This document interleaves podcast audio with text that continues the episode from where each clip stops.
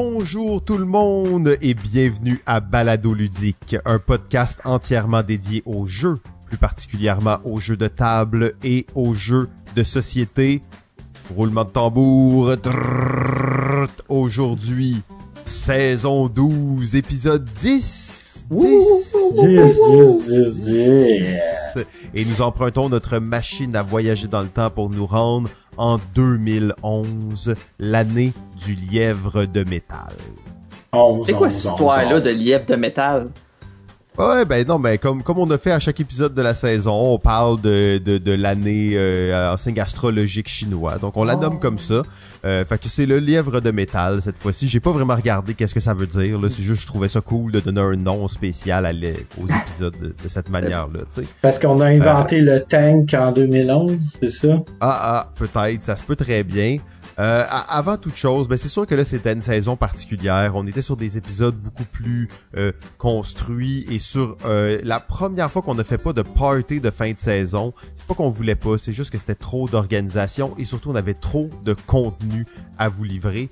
Euh, mais on vous souhaite quand même un joyeux temps des fêtes. Merci beaucoup tout le monde Yes. d'avoir été avec nous durant cette saison. Euh, je sais pas si vous faites des échanges de cadeaux de, de jeux de société utilisés et usagés, mais je vous encourage for- fortement à le faire. Je pense que ça vaut la peine. Un jeu que vous jouez pas souvent, faites un échange avec un ami, faites rouler votre collection comme ça. Je pense que ça vaut la peine. Je pense que ma grand-mère va être euh, contente d'avoir Foundation of Rome. Je pense que oui. Hmm. Ouais, moi, les gars, je suis vraiment content. J'ai calmé un peu les polémiques euh, qui allaient un peu froisser les épidermes sensibles euh, de notre monde ludique. Là. Je suis content de moi quand même. Ben, ben, il faut le dire, je suis content qu'on finisse avec vous deux parce que vous étiez les, les la dernière saison, les deux nouveaux venus et là ben, tu sais, vous avez fait votre votre chemin de croix, votre rédemption et vous êtes élevés parmi euh, les grandes instances euh, du monde. Tu vous êtes des, des figures euh, de, de consensus maintenant. Euh, donc vraiment bravo. J'admire votre travail. Quoique je, je, c'était pas nécessairement l'objectif. Hein, euh, vous êtes libre d'être d'être qui vous voulez. Attention à la saison 13. Je pense qu'on va revoir des euh, des vieux visages ressortir euh, des placards. Oh! Hey, en passant, euh, tu nous présentes-tu? Ben oui, ben oui, on, on y va. Mais là, je pense que c'est la c'est la dernière épisode. Les gens le savent très bien. Aujourd'hui, nous avons la chance d'être avec, euh, bien entendu, euh, Steve et Vincent. Euh, maintenant, je ne les associe plus à rien d'autre qu'à Balado Ludique. Ben oui. Alors, euh, Steve et Vincent, merci beaucoup d'être avec nous aujourd'hui pour cette fin de saison 2011, Yes. l'année du lièvre de métal. Yes, salut mes patates chaudes. Euh, parfait. Alors, ben, on, on va se lancer. Vous savez la formule maintenant. Si on n'y aille plus, on y va direct. Alors, un petit résumé du contexte politique 2011. Euh, 2011, je vous rappelle que Jean Charest, euh, qui n'a malheureusement pas été élu euh, à la tête du Parti conservateur, était premier ministre du Québec à cette époque et il avait annoncé qu'en un plan absolument révolutionnaire comme quoi en 2020 une voiture sur quatre serait électrique au Québec.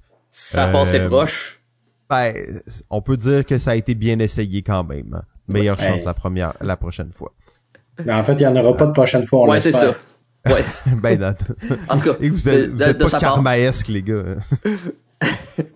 Euh, c'est- C'était aussi une année euh, en politique, là, encore une fois, euh, canadienne, où euh, Jack, c'est le décès de Jack Layton, malheureusement, cet homme qui avait su soulever le Québec et soulever, euh, ben c'est ça, soulever le Québec, en fait, transformer, euh, soulever une vague orange sur le Québec, euh, donc à, à suivre hein, euh, pour euh, pour la suite, mais euh, on lui dit euh, reste en paix, Jack Layton, un politicien comme il y en a eu peu dans la dernière décennie, je dois dire. Ouais, c'est un gars qui avait quand même beaucoup de leadership dans son parti, puis c'est ce qui manque pas mal présentement en politique. Mais il, il se passe surtout, c'est qu'il avait de l'air, genre, d'un d'un bon, d'un, tu sais, ton, Un Ton bon nom. Jack. Hmm. ouais, mais tu sais, d'un bon, tu sais, ton oncle, là, qui a du bon sens, puis tu fais comme crime, j'aurais aimé ça que ce soit mon père, tu sais. Ah, je, je comprends exactement qu'est-ce que tu veux dire. Oui, euh, c'est vrai. euh, tu sais, honnête, un homme de conviction. Euh, bref, c'est- c'est- c'était euh, c'était cette année-là aussi. Euh, sinon, peut-être peut-être une petite euh, mise à jour économique. Le salaire minimum était à 9,65. Euh, donc on voit l'inflation, ça a quand même été assez rapide. Hein. On a pratiquement doublé, bon, doublé euh, en tout cas. Point. 15 écucs. Ouais, c'est ça. C'est quand même beaucoup en peu de temps. C'était aussi la création de la CAC. Euh, et là, j'espère ne pas me tromper en disant que c'est notre gouvernement actuel. Mais bon, euh, des fois, les, les joies de l'enregistrement différé peuvent nous jouer certains tours. Euh, et ben un c'était aussi une année pour moi de sous le signe de la révolution, de la hmm. révolte populaire. Euh, on pense bien entendu à un mouvement comme Occupy Wall Street, qui a été une des plus, un des plus importants mouvements de protestation sociale euh, aux États-Unis des, des, encore une fois, des 20 dernières années. C'était quand même pas n'importe quoi. Et c'était aussi le début des fameux carrés rouges. Euh, selon moi, un événement qui aura politisé une génération entière au Québec. oui. Donc c'est c'est ça, hein, c'est quand même oui, ça a marqué aussi Gabriel Nadeau-Dubois, qui est beaucoup associé à ça, malgré que ça fait plusieurs années quand même de ça. Oui, tout le monde, tout le monde se souvient, tout le monde se souvient de Pauline qui tapait sur des casseroles, ah et tout le monde se souvient de cette putain de magnifique manifestation où il y avait probablement 200 000 personnes dans les rues de Montréal. Incroyable. Mais ça, c'était en 2012. Excusez-moi parce que je, me projette un peu parce que 2011, c'était vraiment le début de cette révolte. Ça commençait le petit foisonnement à la fin de l'année. Ouais. Euh, ben, d'ailleurs, le nom, euh, là on disait les carrés rouges, mais on appelait ça aussi euh, communément le printemps érable, érable en faisant référence au printemps arabe qui avait eu lieu ben, quelques mois auparavant seulement, en fait, qui était un autre mouvement de contestation populaire dans plusieurs, dans le monde arabe en fait en général. Mm-hmm.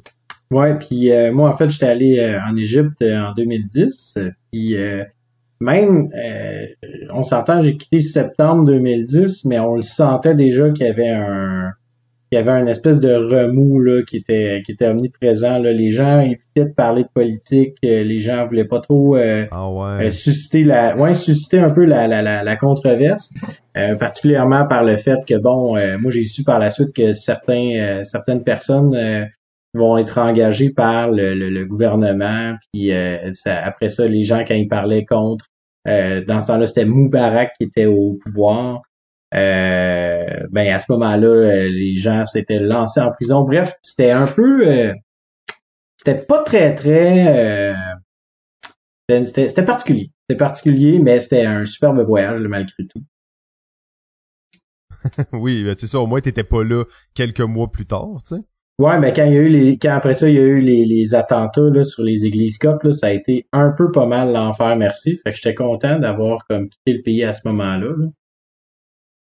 Ouais, exact. Et euh, ben, faut se rappeler aussi que au début de, à peu près à la moitié de l'année, c'était la l'assassinat, la mort de Ben Laden, hein, que ça faisait dix ans qui était euh, recherché par euh, par pas mal de des services secrets militaires à travers le monde. Alors c'était effectivement un mouvement de, de de soulagement d'un côté, mais aussi d'effondrement de l'autre, où il y avait mm. euh, beaucoup de, de remous dans l'air. Hein?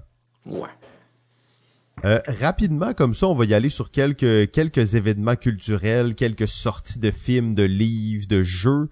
Euh, donc Minecraft, Minecraft phénomène. Euh, je serais prêt à dire depuis Mario Bros, probablement l'un des phénomènes les plus importants pour le monde du jeu vidéo.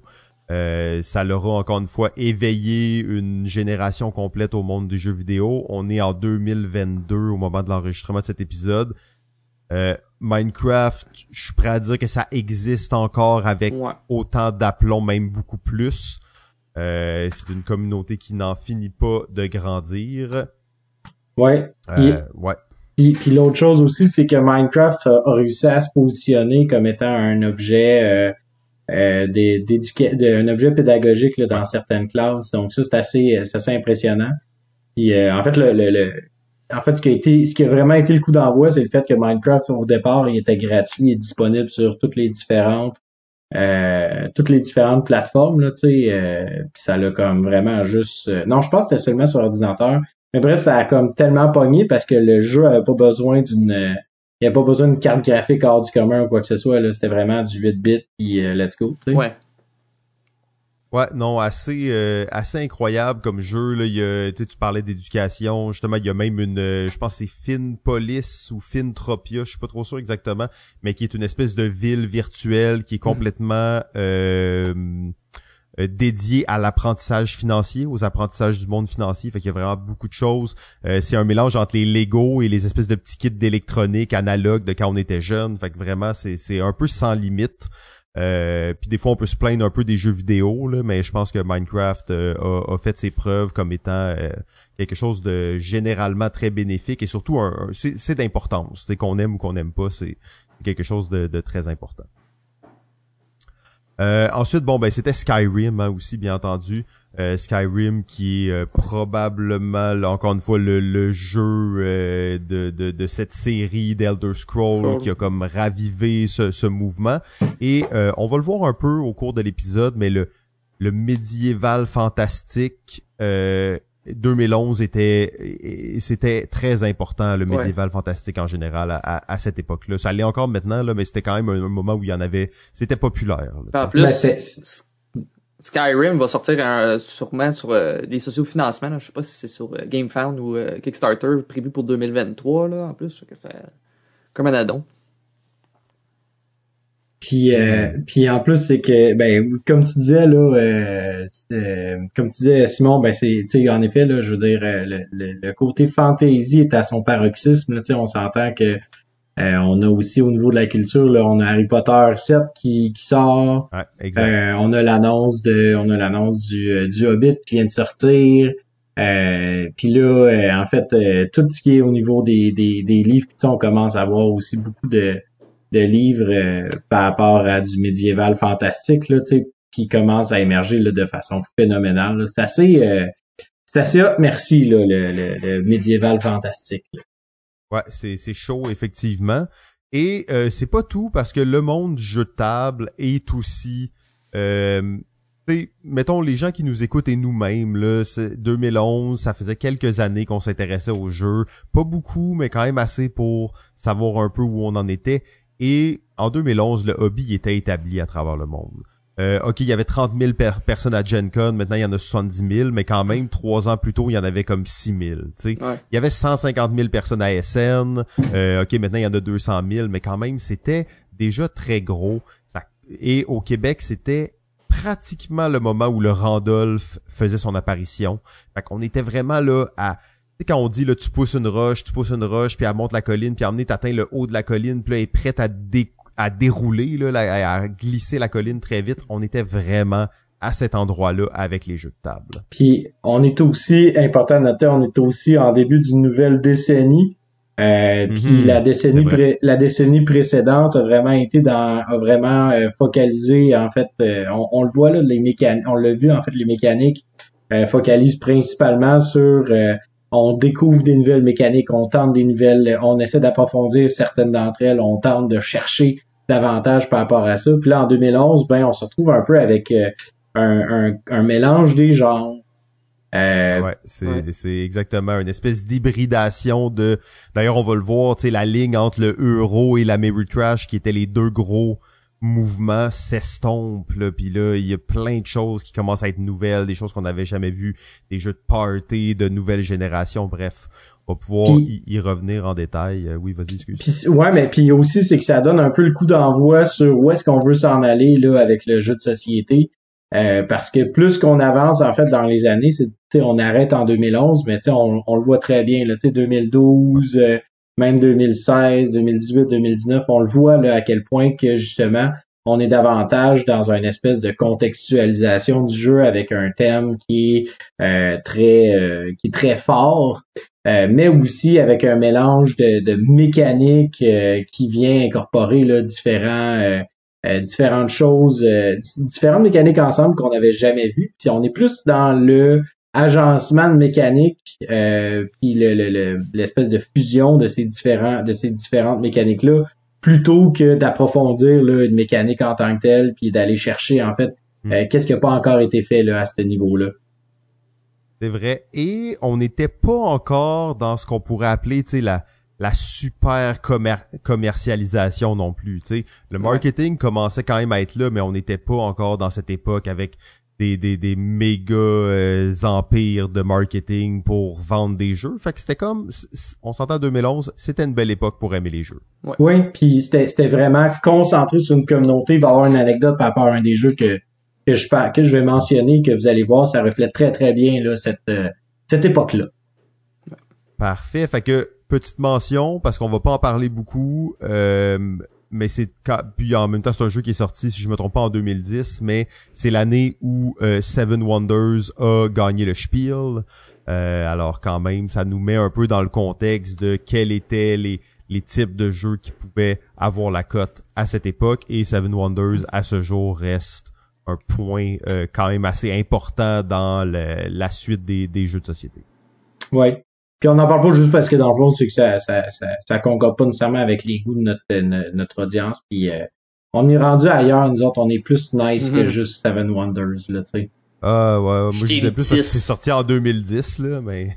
Ouais, c'est ça, mais non, c'est juste, on est rendu ailleurs, nous autres. 2010, c'est déjà passé, on est en 2011, là ici là maintenant. Ça, exactement. Fait que ben euh, les gars, on avait la seule chose qu'on n'a pas déterminé, c'est qui lequel de vous deux allait commencer à se lancer. Fait que je, je vous mets ça entre vos mains.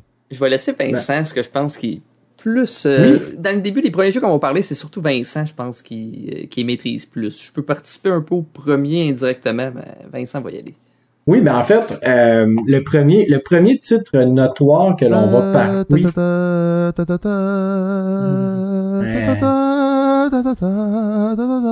on va se faire bloquer là oh, oh Ouais, fait que c'est ben Lord of the Rings, là, le, le Living Card Game. En fait, euh, important de mentionner. En fait, je faisais la petite, euh, la, la, petite anecdote là. Tu sais, euh, c'est quoi qui a commencé les gars en même temps que Harry Potter en 2001 Le Seigneur. le Seigneur des Anneaux. Exact, exact. Puis là, ce qui se passe, c'est que là, on est à Harry Potter 7, mais c'est que Lord of the Rings, le Seigneur des Anneaux, est encore tellement fort dans l'univers du cinéma. Ça l'a encore, ça l'a laissé une marque indélébile. Euh, il y a encore des gens qui écoutent, euh, même encore aujourd'hui, il y a encore des gens qui oh, écoutent. Ouais. Puis, tu l'as euh, dit, le Hobbit était annoncé, c'était dans l'air du temps. Là. Ouais, c'est ça. Et en plus de ça, puis tu l'as fait, tu, tu nous l'as fait penser avant, avant l'enregistrement. Ben, il y a War of the Ring, la deuxième édition, qui, qui vient de, qui, qui sort en fait l'année 2011 on le mentionne pas pour la simple et bonne raison que c'est une deuxième édition puis qu'il a déjà fait un peu, il a, déjà fait sa marque, là, on va se le dire. Oh, puis on, puis euh, c'est ça, ça a fait euh, pas mal, euh, ça a fait c'est ça, sa marque en 2004.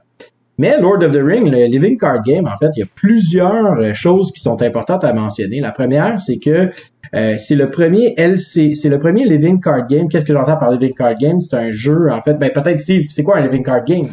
Le Vid Card Game, c'est dans le fond, c'est un jeu qu'on va devoir acheter plusieurs paquets souvent de cartes. On dirait que c'est un petit peu comme les euh, jeux de cartes à collectionner qui va améliorer notre expérience. Sauf que quand on va acheter des packs souvent, ben c'est déjà prédéterminé. Donc n'importe qui ajoute ce pack-là, ben il y a toujours la même chose comparativement à Magic. C'est un peu du hasard euh, ces cartes qu'on allait avoir. Exact. Euh, mais euh, en fait, Fantasy Flight était déjà un peu, euh, avait déjà en fait sous, leur mire là, différents LCG. Là, on va parler d'abord de Call of Toulouse ainsi que Game of Thrones. mais là, notre auteur, le Nate French, il se dit, je vais commencer quelque chose là, qui n'a jamais été fait auparavant, c'est-à-dire faire un jeu LCG coopératif, où est-ce que le joueur va pouvoir, le joueur qui est pas capable de jouer en, en duel, ben il va pouvoir le jouer tout seul ou du moins faire en fait deux petites mhm. mains de cartes puis pouvoir y jouer euh, y jouer euh, de façon de façon indépendante. Mais je vais aussi créer un, un mode solitaire. Et ça là le mode solitaire soit dit en passant les gars ça a été vraiment un, ça a été vraiment là, lancé, ça a été propulsé en popularité de façon phénoménale euh, dans ces années-là, là, si, si, on regarde là, justement le côté, le, solo solitaire, là, le, petit onglet sur Board Game Geek, on voit que il euh, y a pas grand-chose en fait avant 2011. Et là, de, soudainement, à partir de 2011, tu as plusieurs jeux qui commencent à ajouter un, un, mode solitaire. Là, donc là, les, les entrées commencent à, à, à s'empiler. Euh, et alors que, ben, c'est ça, en 2011, il y a euh, ce, ce, ce, ce, mode solitaire-là pour, euh, pour, pour Lord of the Rings. c'est aussi un, c'est aussi particulier parce que Lord of the Rings, va proposer des, des scénarios euh, dans le fond, ouais, j'allais dire un jeu narratif. Là, maintenant, c'est tous les jeux le font, mais à ce moment-là, c'était pas, c'était pas le cas. Là. Non, exact. Mais en plus, c'est un jeu narratif. Oui, il y a du texte, mais pas beaucoup. C'est vraiment l'interaction qu'on va faire avec le jeu qui va plus faire l'histoire, plus que le texte que crée, je trouve, le jeu en tant que tel. Exact, parce qu'en fait, c'est que tout le, tout le texte provient essentiellement là, de, de des écrits de, de Tolkien. Euh, mais euh, en fait, c'est que chaque chaque pack qu'on achète, c'est pas en fait on ajoute plein de cartes puis après ça on peut construire son deck euh, selon mettons la, la, la, la maison que l'on joue dans comme dans Game of Thrones. C'est vraiment un, un scénario qu'on va faire, qu'on va construire notre deck en fonction en fait de ce scénario-là parce que chaque partie, c'est vraiment, vraiment un jeu excessivement difficile où il faut vraiment se creuser la tête, puis parfois il va falloir en fait adapter son deck, transformer le deck entre chacun des scénarios pour être capable d'arriver avec euh, un deck qui va euh, pouvoir euh, qui va pouvoir en fait dans le fond on va pouvoir réussir le challenge là, du scénario en tant que tel. Tu en plus, c'est un petit peu, on parlait des nouveaux modèles d'affaires qu'elle a créés, puis que les LCG, on s'entend que c'est un gros modèle d'affaires, tu sais, ils, peuvent, ils sortent pas avec euh, une histoire scénario, les huit scénarios d'une histoire toute d'une shot. sais souvent ils vont te proposer deux ou trois scénarios, puis après il va y avoir des packs qui vont sortir. Que c'est un gros modèle d'affaires qu'ils vont créer, qui va, je pense, avoir plus moussé justement avec le Seigneur des Anneaux. Puis tu sais, j'entendais dire justement que c'était leur modèle d'affaires, mais en même temps c'était un, une manière de diminuer le stock, tu sais, pour pas avoir trop de stock en en entrepôt pour pas trop en avoir, que l'affaire qu'il faisait, c'est ah. il en sortait un petit peu par petit peu justement pour ça. C'est sûr que sincèrement, je pense que la principale raison, c'était pour créer un hype, parce que je pense qu'il sortait ça quasiment aux trois mois chaque pack, que là, ça créait un mm-hmm. hype, tout le monde avait hâte au prochain euh, scénario. Là. Mais c'est un modèle d'affaires qui est assez unique pour le LCG, je dirais. On peut pas faire ça avec n'importe quel board game, disons. Non, exact. Puis aussi, on s'entend, c'est pas une époque où est-ce que euh, euh, en fait, tu pourrais pas faire, tu pourrais pas faire ce genre de modèle d'affaires là sur Kickstarter par exemple. Là, donc vraiment que ça provienne d'une compagnie. Puis euh, ben FFG à cette époque-là est solide, on les reins solides là euh, en ce qui a trait des, euh, des LCG. L'autre chose aussi qui est particulière et qui est vraiment intéressante, c'est que on vient un peu, on vient un peu compter, on vient un peu offrir davantage d'immersion aux fans euh, du Seigneur des Anneaux en offrant davantage de lore. Euh, donc, on va vraiment, en fait, euh, aller mentionner différents lieux. On va aller mentionner différents personnages aussi qu'on voit pas nécessairement dans les films ou qu'on entend, qu'on lit pas nécessairement dans les livres de la trilogie. fait qu'on va vraiment chercher un peu ce petit côté-là là, du, du, du gamer avec Lord of the Rings de Card Game. Euh, petit bémol, là, évidemment, bon, euh, un gros un gros coup d'envoi pour Lord of the Rings aussi, c'était le fait que t'achetais une, une boîte de base. Euh, ben, si tu voulais jouer à deux, idéalement, fallait que tu en achètes deux. Euh, fait que ça, c'était comme un peu un un peu un petit bémol là qu'il y avait, mais les gens avaient pas vu ça en tant que tel là, auparavant. Donc pour eux, c'était comme on achète, on aime ça, on veut, on en veut davantage créez-en, puis nous autres, on va, on va, on va le consommer, là, ce produit-là, euh, en soi. Mais tu sais, en plus, on peut quand même s'entendre, sur un sujet plus général, que c'est pas mal le LCG qui a popularisé le genre, je dirais. sais, ça n'a pas nécessairement attendu à Horror Arkham, c'est pas mal Lord of the Rings. Ben, c'est en fait qui a duré le plus longtemps, si je me trompe pas, à part peut-être Netrunner là, qui a duré, qui a été très très gros pour les LCG, là, mais je pense que c'est un de ceux qui a duré le plus longtemps. Là. oui, ben en fait. Ils ont, ils ont eu une réimplémentation justement qui ont sorti avec Arkham Horror, mais ils, ont refait Lord of the Rings justement tellement que c'était populaire. sais, il aurait pu juste sortir Horror Arkham, le jeu de cartes, puis c'est tout. Mais ils ont décidé de ramener aussi Lord of the Rings avec leur nouvelle, euh, c'est des boîtes où est-ce que tous les scénarios, puis ils ressortent du temps les vieux scénarios là. Que je, je pense c'est pas mal celui-là qui l'a lancé. Euh. Ben oui, en effet, parce que de toute façon, Android Netrunner arrive euh, l'année suivante, l'année suivante. On va en parler davantage là, tantôt euh, de. On va en parler un petit peu plus aussi. Mais euh, oui, en effet, c'est un des, c'est le, le LCG qui a duré le plus, le, le, plus longtemps là, à ma connaissance. puisque en fait, je pense que c'est l'année dernière qu'il avait annoncé qu'il allait plus avoir de réimpression des différents packs Euh, mais finalement, ben, il arrive avec une seconde édition. Fait qu'on s'entend, on est en 2022. Euh, le jeu a commencé en 2011. On revient avec une nouvelle, euh, avec une nouvelle, une nouvelle, une nouvelle édition. Puis Nate French met en œuvre un, un, un système de jeu coopératif comme vous l'avez dit, qui a été repris dans Arkham Horror, qui qui a été repris aussi dans Marvel Champion, euh, puis qu'on essaie de recréer là encore là à l'extérieur de de de de de, de, cet univers-là. Tu sais le le jeu coop aussi c'est pas quelque chose qui est commun là à cette époque-là. On parle de pandémie qui a popularisé le genre en 2008 là.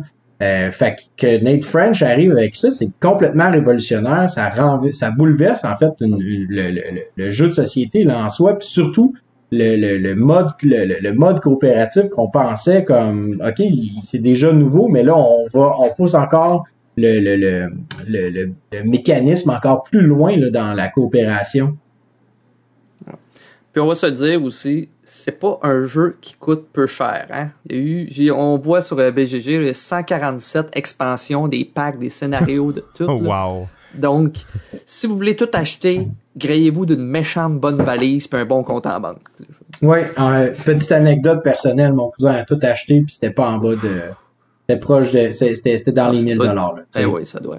Puis euh, puis en plus de ça, ce qui est important de mentionner, c'est que FFG c'est une grosse boîte qui se présente dans tous les événements pas possibles, fait que dans SN, dans, euh, dans, à Gen Con, puis ben à chaque Gen Con depuis 2011, ils ont un pack qui est unique à Gen Con, que c'est vraiment un ah espèce de c'est un c'est un pack de promo exclusif juste pour Gen Con. Un scénario un scénario que, que, tu peux arriver avec ton ton partenaire tu le fais en fait à Gen Con. Il y a une hmm. compétition en fait pour être capable d'être le plus rapide, d'être le plus rapide à, le conclure.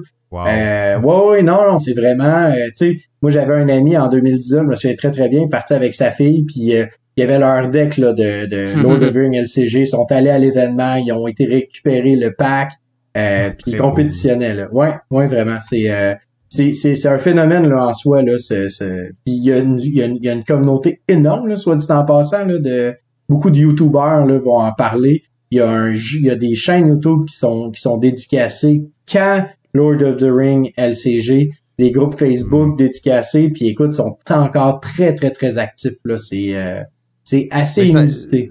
Ça, a été un modèle que Fantasy Flight, ont, bon, on le sait, là, des LCG, ils en ont sorti euh, une trollée après celui-là. Là, ils en ont mm. sorti vraiment beaucoup. Android Netrunner qui a très bien marché, mais sinon, c'est, c'est comme un modèle qui, qui a été très bénéfique pour eux, qui ont peut-être un peu de la misère à reproduire, là, mais c'était basé autour de communautés comme tu dis, Android Netrunner, c'est fini, c'est encore supporté, il y a encore des gens qui jouent. Lord of the Ring LCG, c'est fini, mais il y a encore des gens qui jouent, c'est encore comme la communauté le conserve actif là. Ouais. Puis puis je dirais aussi c'est parce que la le gros euh, tu sais ce qui a vraiment été le coup d'envoi, je le réitère, c'est vraiment le principe coopératif. On s'entend présentement sur le marché en 2011 euh, dans le dans le côté compétitif duel, niveau jeu de cartes, il y a encore Magic the Gathering qui est encore comme tu sais qui est encore vraiment super populaire. Puis là, c'est parce que tu sais, eux autres ils arrivent avec mettons Call of Cthulhu que c'est un tu sais c'est compétitif, ils arrivent avec Game of Thrones que c'est un jeu compétitif à deux. Mais c'est parce qu'à un moment donné, ce qui serait, tu sais, c'est qu'à un moment donné, les joueurs fans de duel, ben c'est des joueurs de Magic the Gathering, puis c'est un peu difficile de. Ils vont revenir à ça naturellement, à moins qu'il y ait quelque chose de très gros qui est qui est. Ben tu sais, on le voit dans les dernières années, il y en a pas eu beaucoup. Fait que c'est vrai que le monde du jeu de cartes coopératif, il est il est encore un peu euh, tu sais inexploré si on veut là. Ouais. Exactement. Puis, puis je pense que je pense que justement il va peut-être avoir euh, je vois moi je vois qu'il y a encore beaucoup de potentiel là à ce le LCG coopératif parce que Arkham Horror puis Marvel, Marvel, Champion se sont basés là le système de jeu est quasiment du copier-coller là tu sais euh, ouais Marvel Champion on s'entend la vache à lait va être euh, étirée le citron va être pressé longtemps encore. Ah oui vraiment Bon ben les gars, je sais qu'on pourrait en parler encore longtemps, mais je vous inviterai à passer euh, au prochain jeu marquant de, de, de, cette année-là. Oui, ben écoute, c'est qui, qui, qui, qui, qui est assez marquant, en fait. Euh, on en a parlé, moi Steve, euh, pendant la, la, le, le la, la, la saison évoludique, exact. Euh, il s'agit de Eclipse. Euh, donc Hmm. Eclipse, euh, qui est un jeu de Tuko Taco euh, Taco euh, qui est un qui est un finlandais, qui est un finlandais que la même année il a créé Walnut, Walnut Grove, qu'on a aussi mentionné dans Evoludic.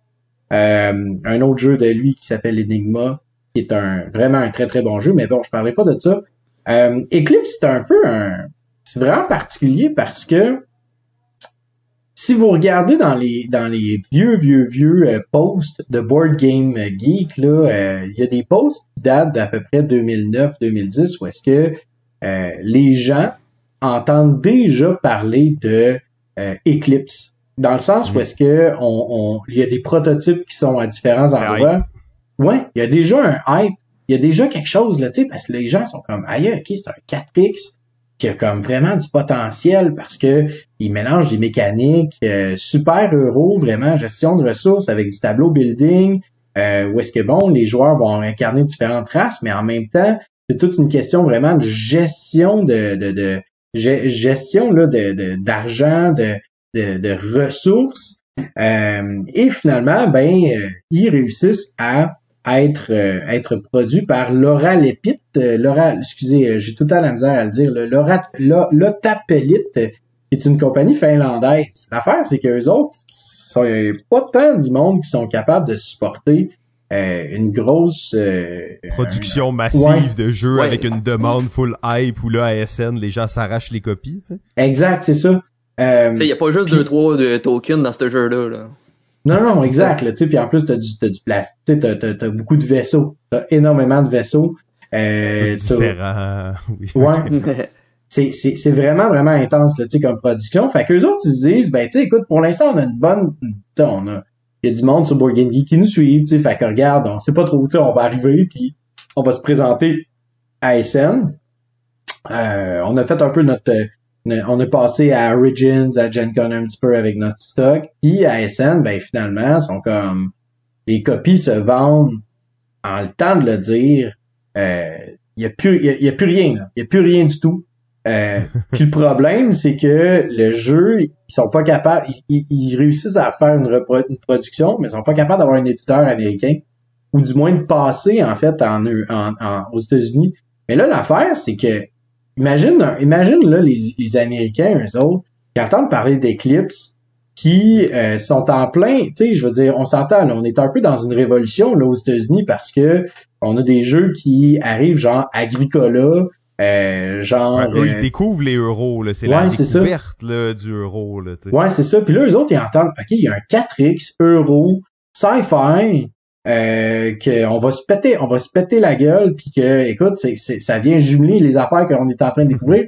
What the On a fuck, toujours genre? aimé, ouais. Ouais, what the... Hey, faut, faut, faut trouver ça. Puis là, la folie furieuse de ce jeu-là, à cause de sa non-disponibilité, ça, puis ça, c'est comme ça fait partie, en fait, du, du culte de, de, de Hmm. Eclipse, parce que pendant des années, le jeu a été excessivement difficile à trouver, et ça même après, euh, même après qu'il ait trouvé un éditeur américain. Euh, je veux dire, euh, moi quand j'ai quand j'ai trouvé ma copie, euh, ma copie, je l'ai je l'ai payée, je pense que c'était en 2016-2017, je l'ai trouvé pour 100 pièces. Là, de trouver les extensions, tu sais, 100 pièces, c'était quand même un, tu sais, En dans 2016, 100 piastres pour un jeu, c'est Usagé. Usagé. Oui, oui.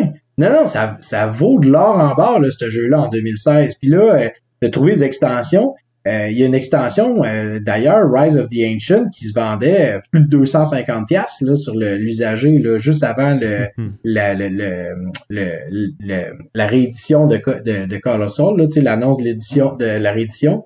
Fait que, on est dans, on est vrai, il y a vraiment un culte derrière ce jeu-là qui, est- qui est autour du fait que c'est difficile à trouver, que quand, que, quand tu joues, faut, c'est, c'est, c'est une expérience hors du commun, euh, et tout le monde parle de ce jeu-là, tout le monde, c'est impossible que un, on, on parle de Twilight Imperium, mais tu en à côté, t'as vraiment ceux qui sont comme, non, nous autres, c'est Eclipse, pas Twilight Imperium, c'est Eclipse. Ça l'a remplacé des classiques qui étaient comme indétrônables pour certaines personnes. Et ça l'a, tu l'as dit un petit peu tantôt, vraiment rendu la ligne entre le euro et la Mary Trash très floue. C'est comme Ouais. ça, ça, ça commençait, là, on se dit, ouais, ok, il penche plus d'un côté que l'autre ou non, mais ça l'a rendu cette ligne-là floue, là. C'est le début de l'amalgame des genres. C'est un des premiers qui a concurrencé réellement Twilight Imperium dans ce genre-là, je pense, tu sais, qui, qui, qui a shaké la bâtisse, entre guillemets. Ben oui, parce que parce que le gros, en- tu sais, ce qui est difficile à cette époque-là, c'est que le 4X, tu réussisses à le créer en fait de façon à ce que ça fit dans le cadre d'un board game. Faire un 4X pour GMT, ils en ont fait. Tu sais, cette année-là, tu avais aussi Space Empires 4X qui est sorti. Oui. Euh, Space Empires 4X qui est, qui est super bon, mais que définitivement c'est un wargame. Parce que, tu sais, je veux dire, c'est, c'est du sais, c'est c'est- très lourd, il y a beaucoup de règles, beaucoup de, ouais, ouais, non, c'est, c'est vrai. Puis, puis, puis tu sais, comment est-ce qu'on fait pour, ba- pour, pour, pour balancer le jeu pour qu'on ait l'impression que ce soit un jeu de société, non pas juste un, un autre wargame, simulation. une simulation exactement. Euh, fait que le fait est que, justement, il arrive ce jeu-là, White Imperium, qui est la- l'édition en 2000, la troisième édition qui est en 2004, il n'y a pas grand-chose qui, qui vient rivaliser avec Twilight Imperium. Eclipse arrive, et là, euh, devient mythique. Tu sais, il y avait, il y avait même un, c'est vraiment drôle parce que sur Board Game Geek, il y avait un, il y avait une entrée que c'était beaucoup de gens en parlant bien, mais il n'y a aucune critique du jeu parce qu'il n'est pas disponible nulle part. Personne l'a joué, ouais. C'est ça. Tu sais, c'est, c'est vraiment. Puis, puis en fait, c'est que ironiquement, ce qui est drôle, c'est qu'il y a plein de gens. Tu sais, je, je, je fais, un, je fais un, un petit comparatif avec. On parlait tantôt d'un, d'un, d'un, d'un, d'un phénomène, de, tu sais, un espèce de, de, de, de plan d'affaires. Euh, ironiquement, ce plan d'affaires-là a fonctionné de façon phénoménale là, pour le tape l'épite. Puis je suis pas mal certain qu'eux autres qui étaient pas au courant que ça allait faire ça. Là. Ouais. Le plan d'affaires, genre, on n'est pas capable d'en faire plus, fait qu'on fait le mieux qu'on peut, genre. Ben, puis que, dans le fond, les- le peu de copies qui circulent sur Ouais. le marché, Deviennent mythiques, là. Ça C'est la technique exact. Nintendo euh, avec la Wii, là. Tu sais, on, on vous en donne à la miette, là. Ouais, c'est ça. Puis là, t'as, t'as, mettons, t'as, t'as une histoire similaire avec Wingspan, là, tu sais, les dernières années, Ouais. que là, hey, on, on, a, on, a, on savait pas trop qu'on allait vendre autant que ça, tu sais. fait que là, tu sais, on, est- là, les gens se posent la question, OK, jusqu'à quel point c'est vrai? Mais à cette époque-là, en 2011, là, on s'entend, là. Je veux dire, tu fais, tu, tu produis un jeu de même, là, t'es comme, OK, je vais en produire une coupe parce que si, si, si je suis capable de toutes les vendre, tant mieux, là.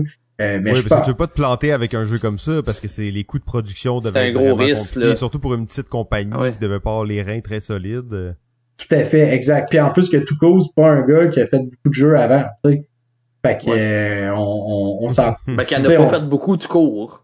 Non, c'est ça, exact. Fait que tu sais, on s'entend, lui arrive, il sort de nulle part avec un nom que les Américains ne pourront pas jamais écrire. prononcer, écrire. ouais, c'est ça.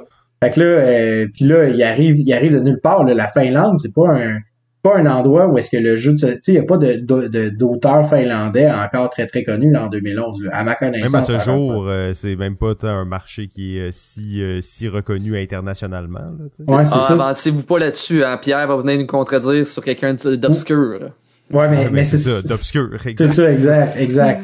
T'sais, il il y a- il- c'est sûr qu'il y a du, qu'il y a du stock qui se passe là-bas, Oui, mais tu il sais, y en a, là, il y en a. mais tu sais, c'est un peu, c'est un peu le principe en fait de de de, de l'Europe du Nord. Là. Ce qui est en Europe du Nord reste en Europe du Nord. Fait que, mais en tout cas, Ouais, vous connaissez mon euh, ma haine euh, profonde pour les 4X sci-fi, même si mon rêve c'est d'en aimer, tu sais. Euh, D'ailleurs, Vincent, t'as mis beaucoup d'efforts dans ta vie à essayer de m'en faire aimer des 4X euh, de sci-fi. Je dois dire que Eclipse reste à à ce jour probablement l'un des seuls jeux de cette catégorie euh, qui me plaît jusqu'à un certain point, que je trouve intéressant, que je trouve même encore 10 ans, 12, 11 ans plus tard euh, pertinent. D'ailleurs, au, au Jab, ceux qui connaissent euh, le Jab, bien entendu, jeu au bout, il y a toujours une partie à chaque année de Eclipse à 9 joueurs. Alors c'est un mode de jeu spécial où deux personnes jouent simultanément en fait et ça tourne comme ça neuf joueurs autour de la table. C'est euh, c'est une expérience unique à vivre Ouais. dans les jeux. Moi, j'aime les jeux qui font vivre des expériences particulières, des trucs ambitieux, grandioses. Eh bien, Eclipse dans ce format-là euh, est vraiment quelque chose là à, à essayer. euh. oui, définitivement. Puis euh, puis juste pour avant qu'on passe au prochain, euh, il y avait deux choses en fait. La, la en fait, Colo- Colossal euh, a, a, a décidé en 2019, je pense, de, de rééditer le jeu justement pour venir un peu euh, offrir euh, davantage de, disponibilité aux joueurs. Parce que comme je l'ai dit, Eclipse, moi quand je quand Colossal l'a annoncé, j'étais frustré parce que j'avais réussi enfin à mettre la main sur tout, ça m'avait coûté un bras. mais c'est pas grave, j'avais quand même réussi à obtenir tout. Et le Colossal arrive avec la deuxième édition. souvent, les gens se posent la question est-ce que ça vaut la peine davantage la première ou la deuxième? Moi, je penche encore pour la première pour la simple et bonne raison. Colossal a toujours pas. Ben, en fait, je ne pense pas qu'ils vont faire les, les extensions euh, du jeu. Donc, euh, il n'y a pas d'extension euh, comme dedans déjà ou il n'y avait pas d'extension?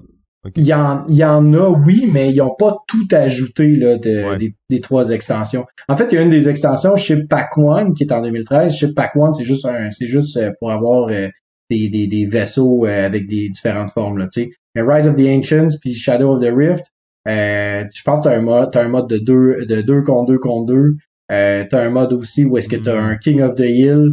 Euh, bref, t'as ah, comme, t'as plus. Ouais, c'est ça. Mais... qu'il avait fait ça. Très cool. Puis, euh, fait, fait Colossal est venu un peu répondre à cette, à cette, cette demande-là, ce qui est parfaitement légitime, là, tu sais. Euh, mais je dirais que, encore une fois, je veux dire, la première ou la deuxième, euh, il y a très très peu de, il y a pas assez de différence notoire entre les deux éditions euh, pour justifier l'achat de la deuxième si vous avez une, la première. Euh, ou de d'essayer de trouver toutes les extensions pas possibles puis de, payer un prix de fou. Mais si vous êtes capable d'aller chercher les, les trois extensions pour un prix à peu près similaire à la deux, à la deuxième édition, ben allez allez moi je, moi je proposerais de plus aller vers la première édition. Encore c'est un choix personnel. L'autre chose que je voulais mentionner, puis je saute vraiment du coq à là-dessus, euh, t'as-tu remarqué, je sais que tu ne l'as pas joué, Steve, mais t'as-tu remarqué, Simon, que ce jeu-là a zéro texte? Et à quel point que le narratif est puissant? C'est drôle que tu dis ça parce que récemment, récemment, il y a, pas si longtemps, j'ai joué, euh, oui, pour la première fois à Twilight Imperium. ok? Et ça m'a pris toute la game lire mon esti fiche de personnage puis comprendre j'étais qui, tu sais. Euh, et c'est vrai que dans Eclipse, c'est tellement euh, et je pense que de là vient un peu son côté euro, c'est que c'est un jeu mécanique, tu sais. Les, mécaniques font du sens, te mettre dans l'atmosphère et tu sens vraiment, et comme tu dis, c'est vrai, tu sens l'histoire derrière sans qu'il y ait besoin d'avoir des cartes avec du texte, des événements, puis des affaires comme ça qui sont quand même compliqué, qui te mettent face à des choix. Non, c'est un jeu quand même assez euh, assez sobre malgré tout. Hein. Ouais, c'est ça. Il y a, aucun texte et ce qui est incroyable, moi, c'est que chacune de mes parties, il y a vraiment des histoires, des, des trames narratives là, tu sais, qui pourraient sortir d'un d'un d'un d'un d'un livre d'un ouais, d'un livre de science-fiction là. C'est ça exact, ou même un film là, peu importe. Mais c'est, vraiment, vraiment épique là, à ce point-là, là, Eclipse, là, tu sais. Un jeu qui raconte une histoire, c'est vrai, puis on dirait que tu vas tomber des fois sur des filons. Il y a des choses qui vont se produire dans des parties que sais, moi j'ai pas joué énormément de parties, mais des choses que je savais même pas vraiment qui pouvaient se produire. Puis le jeu me surprend encore. Je découvre des choses sur ce jeu euh, là, c'est sûr quelqu'un qui a joué comme une vingtaine, trentaine de parties, probablement un peu moins. Mais à chaque fois que je joue, j'ai encore Ah, je savais pas qu'on pouvait faire ça, puis je savais pas que telle chose pouvait se produire comme ça. Fait que effectivement, c'est un jeu où il y a une, émergence narrative qui est assez forte. Sincèrement, moi personnellement, là, les 4X me rend compte de plus en plus que c'est vraiment pas mon genre de jeu que j'aime, mais sincèrement, c'est celui-là qui me tente le plus d'être essayé. C'est surtout justement que vous dites c'est plus euro, là, justement, qui apporte un, un beau mix entre les deux. Là. Ça, ça a l'air assez épique. Et, Mais c'est un de ces jeux où tu peux gagner sans péter tout le monde, là, dans le sens sans même te battre à un certain point. Puis ça, pour moi, c'est quand même une, une genre de distinction que d'autres jeux ont fait un peu à leur façon. Mais dans celui-là, c'est quand même, oui, c'est un jeu de combat dans l'espace, là, on s'entend, c'est le cœur du jeu. Mais il y a quand même des espèces d'alternatives qui peuvent être prises. Exact. Puis, euh, puis, puis dans tous les cas, c'est que moi, tu sais, moi, ce que j'aime beaucoup, c'est que j'ai des parties que j'ai perdues lamentablement et pourtant, j'ai fait partie, c'est moi qui ai démarré comme la grosse, la grosse bataille là, de la game, tu sais. Le gars, il a, il, a, il, a, il a rien fait. Celui qui a gagné n'a pas fait grand chose. Il restait dans son coin. Mais tu sais, notre game, notre game a pas été basé sur c'est qui qui a gagné. Notre game a été basé sur des événements spécifiques qui étaient même pas en lien avec la victoire ou quoi que ce soit. C'est rare qu'un jeu te permet d'expérimenter le jeu de société de cette manière-là, où est-ce qu'on se souvient pas du gagnant, mais de qu'est-ce qui s'est passé. Des événements qui se sont produits, puis hmm, c'est bien dit. Euh, ben, je, je, je vous invite doucement à aller voir le prochain jeu qui va nous permettre de parler d'un probablement d'un des auteurs les plus diversifiés de notre génération, un des, des titans de, du jeu. Euh, et bien entendu, on a nommé Vladosh Vatil avec Ah oui. Mage Knight. Je vais te laisser le présent. Si tu veux, là, puis euh, après ça, on y Ben, va. je vais présenter euh, Sommaire parce que je connais Ouais. que de nom, j'ai jamais osé. Parce que ça, c'est un des critères qui, qui est important dans ce jeu-là. C'est pas un jeu simple. On va se on va entendre dire ça. C'est, c'est souvent ça qui fait peur au monde. Et souvent, le monde, ah, je vais le laisser, je vais l'essayer. Et après une demi-partie, on a complètement abandonné le jeu, tu sais. Donc, comme on disait, c'est Vlada, euh, sais, qui a été, son gros succès au début, c'était the Ages. Puis là, justement, il est venu secouer la, la planète euh, jeu de société avec son Mage Knight. Mais sais qu'il avait fait entre-temps Galaxy euh, Trucker, Space Alert, qui a comme eu un gros succès. Et comme tu disais, Simon, qui est assez diversifié, a fait Codename, tu sais, qui est complètement différent. Puis c'est WizKids, euh, qui avait fait ça. Euh, ça avait gagné justement des euh, prix des Golden Geek. Euh, sur, c'était le, le- le jeu le plus thématique. Les stratégies avaient été nominées. Bizarrement, n'avait pas gagné. J'ai remarqué ça, tu sais, dans, dans les jeux qu'on a fait. Il y a beaucoup de nominés pour des prix, mais il y en a peu qui ont gagné. Pourtant, c'est des jeux qui ont quand même beaucoup marqué euh, le, le monde du jeu. C'est un jeu qu'à la base, c'était un wargame qui était en 2010, qui était un, en fait un collectible miniature game, où on collectionnait des miniatures pour faire le monde de Mage Knight. Mais tu sais, c'est un jeu que, qui a comme euh, attiré, je pense, les euh, gens du RPG. Tu sais que c'est un monde euh, médiéval fantastique où est-ce qu'on on va upgrader notre personnage, mais qui avait des euh, mécaniques assez euro parce qu'à la base, je crois que c'est un deck building, si je me trompe pas, Vincent. Tu vas Oui, te laisser aller là, avec le reste. Là. Ben oui, ben en fait, oui, tu as tout à fait raison, c'est un deck building. Euh, il y a plusieurs choses là, à mentionner avec euh, avec euh, Mage Knight. Tu as tout d'abord mentionné que oui, en effet, là, euh, la raison pour laquelle c'est WizKids, c'est parce que euh, si vous regardez encore une fois les, les jeux de WizKids avant, 2000 avant Mage Knight, il y a ben en fait sur, sur Board Game Geek vous allez vous allez faire comme qu'est-ce que c'est ça ces jeux là what the fuck tu sais? ils sont connus pour HeroClix Mhm. ils sont connus pour euh, justement le stock D&D euh, ils sont connus pour euh, dans le fond être affiliés à Wizard Wizard of the Coast d'où la raison pour laquelle ils s'appellent WizKids euh, qui eux s'occupent de Donjons Dragons euh, mais WizKids en fait en tant que tel euh, en 2011 ils viennent un peu cimenter leur, euh, leur, leur, leur, leur réputation comme étant nous autres aussi on est capable de faire des jeux de société puis on va vous présenter quelque chose qui a, qui a pas de Christie de bon sens avec euh, avec Mage Knight. Euh, moi en tant que tel, moi j'ai joué beaucoup de parties principalement à deux joueurs parce que euh, à plus de, à plus que, que deux euh, c'est pas nécessairement un jeu qui va euh, moi je, vois pas l'intérêt là, tu sais, je veux dire je joue avec Pierre puis euh, une fois de temps en temps on fait que let's go on, on sort on sort ça. On se remet les règles les on se remet le nez dans les règles parce qu'encore une fois les règles c'est comme c'est c'est épouvantable. Euh, Vladoche va-t-il on va s'entendre c'est pas tant un bon il y, y a des idées mais euh, de les mettre sur papier là euh, il y a de la misère Pas à sa force numéro un. Ouais, quand même drôle qu'il laisse écrire ses règles, là, dans le sens, moi je me rappelle toujours les règles de Dungeon euh, Dungeon Lords, là, tu sais, qui Ouais. est un jeu somme toute pas si compliqué, mais euh, très difficile de lire les règles de ce jeu-là, juste parce qu'il y a plein de jokes, il y a plein d'affaires, tu sais pas trop pourquoi ils te parlent de ça, puis dans le fond tu te rends compte après que ça a pas rapport. Puis... Ouais. Puis tu sais, c'est c'est un moment aussi où est-ce que euh, Vlada, tu sais, il est connu pour euh, il est connu pour Through the Ages, qui a, qui a comme vraiment été un, un coup d'envoi insane là, par rapport aux jeux de civilisation. Euh, je sais pas si vous avez déjà joué à Through the Ages, là. Euh, je suis pas nécessairement un fan, mais je suis genre, tu sais, je suis- je suis... je- Quand même un jeu impressionnant, là. ben, puis tu sais, honnêtement, je suis pas fan. puis Je, me demande si je m'achète pas une copie. Tu sais, je suis tout le temps en train de me dire, Moi je me dis ça avec Eclipse. c'est ça. Tu sais, puis, puis, mais c'est parce que c'est, c'est vraiment, vraiment puissant. Puis c'est parce qu'après ça, c'est que, tu sais, Vlada arrive avec comme, sais, Galaxy Trucker, euh, il arrive avec Space Alert, tu sais, fait il, il va vraiment dans tous les sens, là, tu sais, Galaxy Trucker, Space Alert, il y a, des- il y a, une, il y a une notion, en fait, de real time.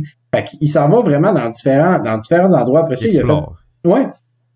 Puis euh, ben, il est comme oh well, euh, tu sais, c'est ça que je fais. Puis les gens restent quand même accrochés à Through the Ages. Puis tu sais, la question après ça, il y a Dungeon euh, Dungeon Lord qui qui qui sort. Puis tu sais, un très très bon euro.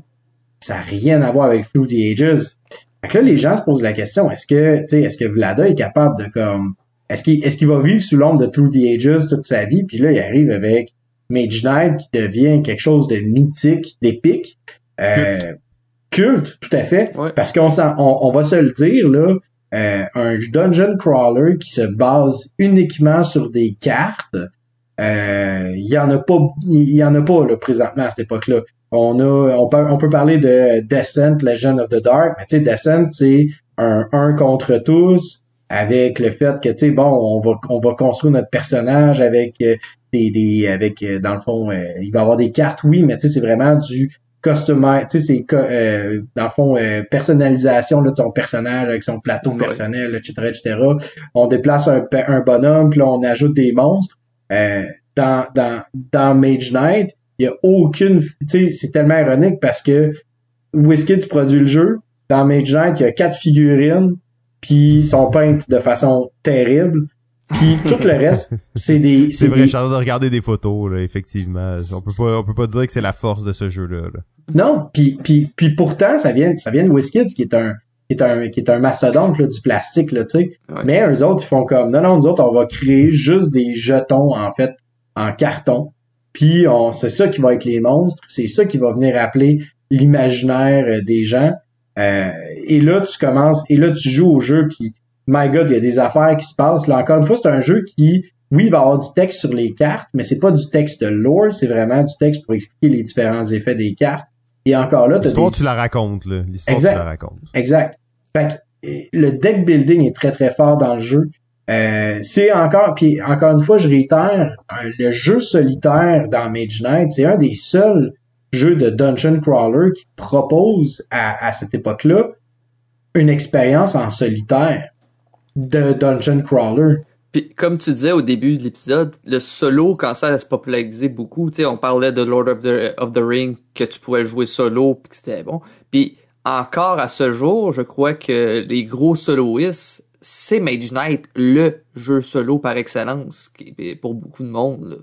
Oui, tout à fait. Tout à fait. Puis tu sais, en fait, parce que tu sais, ça, c'est- puis c'est important de mentionner à quel point que encore aujourd'hui, il résonne, il, il est très résonnant dans dans le monde du jeu de société. On peut pas, je, je ne pense pas que euh, Isaac Childress aurait pu créer Gloomhaven sans Mage Knight. J'ai, Ah, en fait, euh, tu dis ça, mais tu sais, presque tout dans les jeux de dungeon crawler qui sont euh, qui sont la panacée de, des, des 15 dernières, des 10 dernières années, euh, ils, ils découlent de près ou de loin d'une expérience de Mage Knight. Là. Oui, c'est ça. Puis, puis tu sais, comme je parlais tantôt là, de, la, de la- de la personnalisation, en fait, Mage Knight, tu choisis un personnage, puis tu vas personnaliser ton personnage avec les, les cartes que tu que tu rajoutes dans ton deck. Puis ça, là, c'est euh, c'est phénoménal. La manière aussi que euh, tu dois en fait euh, tu dois ajouter en fait des cartes dans ton deck, mais t'assurer de maximiser le potentiel de ton deck parce qu'une fois que tu finis ton deck, ben euh, ta, ta- ton round en- entre guillemets, j'appelle ça round, mais ta journée ou ta nuit est terminée. Puis ben on part dans le fond les autres joueurs continuent de jouer jusqu'à temps que les autres ben ils aient fini leur deck. Fait que si t'as pas bien, tu sais, puis c'est très très tight, là, on s'entend là, c'est la, la, la partie longue de euh, Mage Knight dure six, euh, dans le fond, euh, six rounds. Fait que trois jours, trois nuits. Fait que tu passes au travers ton deck six fois seulement. Faut que tu sois optimal as fuck. Mais ça a duré 6 heures. Là. Oui, c'est ça. Puis oui, ben en fait, ben à deux joueurs, c'est pas si petit. Nous autres, on s'en sortait en 4, 3, 4 heures, mettons. Mais en effet, c'est vraiment long. Euh, puis c'est Je suis aussi... sur le point de me l'acheter là, là, là. Je suis sur le point de me l'acheter là. là. Puis, ben, en fait, l'édition ultime, le, le Ultimate Edition vient, en fait, je pense, un peu euh, ré- régler les problèmes par rapport au livre de règles. On a aussi les quatre différentes extensions. Euh, bref, on a vraiment, vraiment... euh, l'édition ultime aussi arrive avec une, une, un artwork différent. Euh, c'est c'est un, c'est un jeu, en fait, euh, qui... L'édition ultime, si vous êtes capable de mettre la main dessus, allez-y, là, c'est c'est vraiment bon. Mais soyez, attelez-vous, parce que c'est pas de la lecture de chevet là, que vous allez faire. Là. C'est, euh, Yes. tu sais, Mais en fait, non, oui, c'est une le- lecture de chevet qui va durer quelques semaines, peut-être. Ouais, exact, exact. Mais là, c'est de la, puis c'est de mettre en pratique tout ça, tu sais. Euh, Puis Mage Knight aussi, ce qui est, euh, ce qui est vraiment intéressant, c'est que en 2002, Vlada a fait un jeu qui s'appelle Prophecy, qui était un peu le, c'était un peu le, le, comment je peux dire, euh, pas le. La petite graine semée pour qu'il va évoluer. Exact, tout à fait, c'est ça. C'est vraiment une espèce de, ok, j'ai une idée en tête, je sais pas trop comment arriver à faire de quoi. Là, j'ai un jeu qui a, qui a du sens, mais il, faut qu'il y ait plus de chars autour de l'os parce qu'il y a un système de jeu qui est vraiment intéressant derrière. Puis je connais pas nécessairement l'histoire derrière. Je connais pas l'histoire en fait. Pourquoi est-ce que Blada a été vers vers euh, WizKids? Mais moi j'ai l'impression que euh, il y a clairement un, il, y a, clairement eu une, une, une connexion qui s'est faite là, par le biais de prophétie selon moi. Parce que quand les gens ont joué à Prophecy, ben probablement qu'il puis là quand Blada a fait que ben écoute, c'est Prophecy, mais en version vraiment plus compliquée.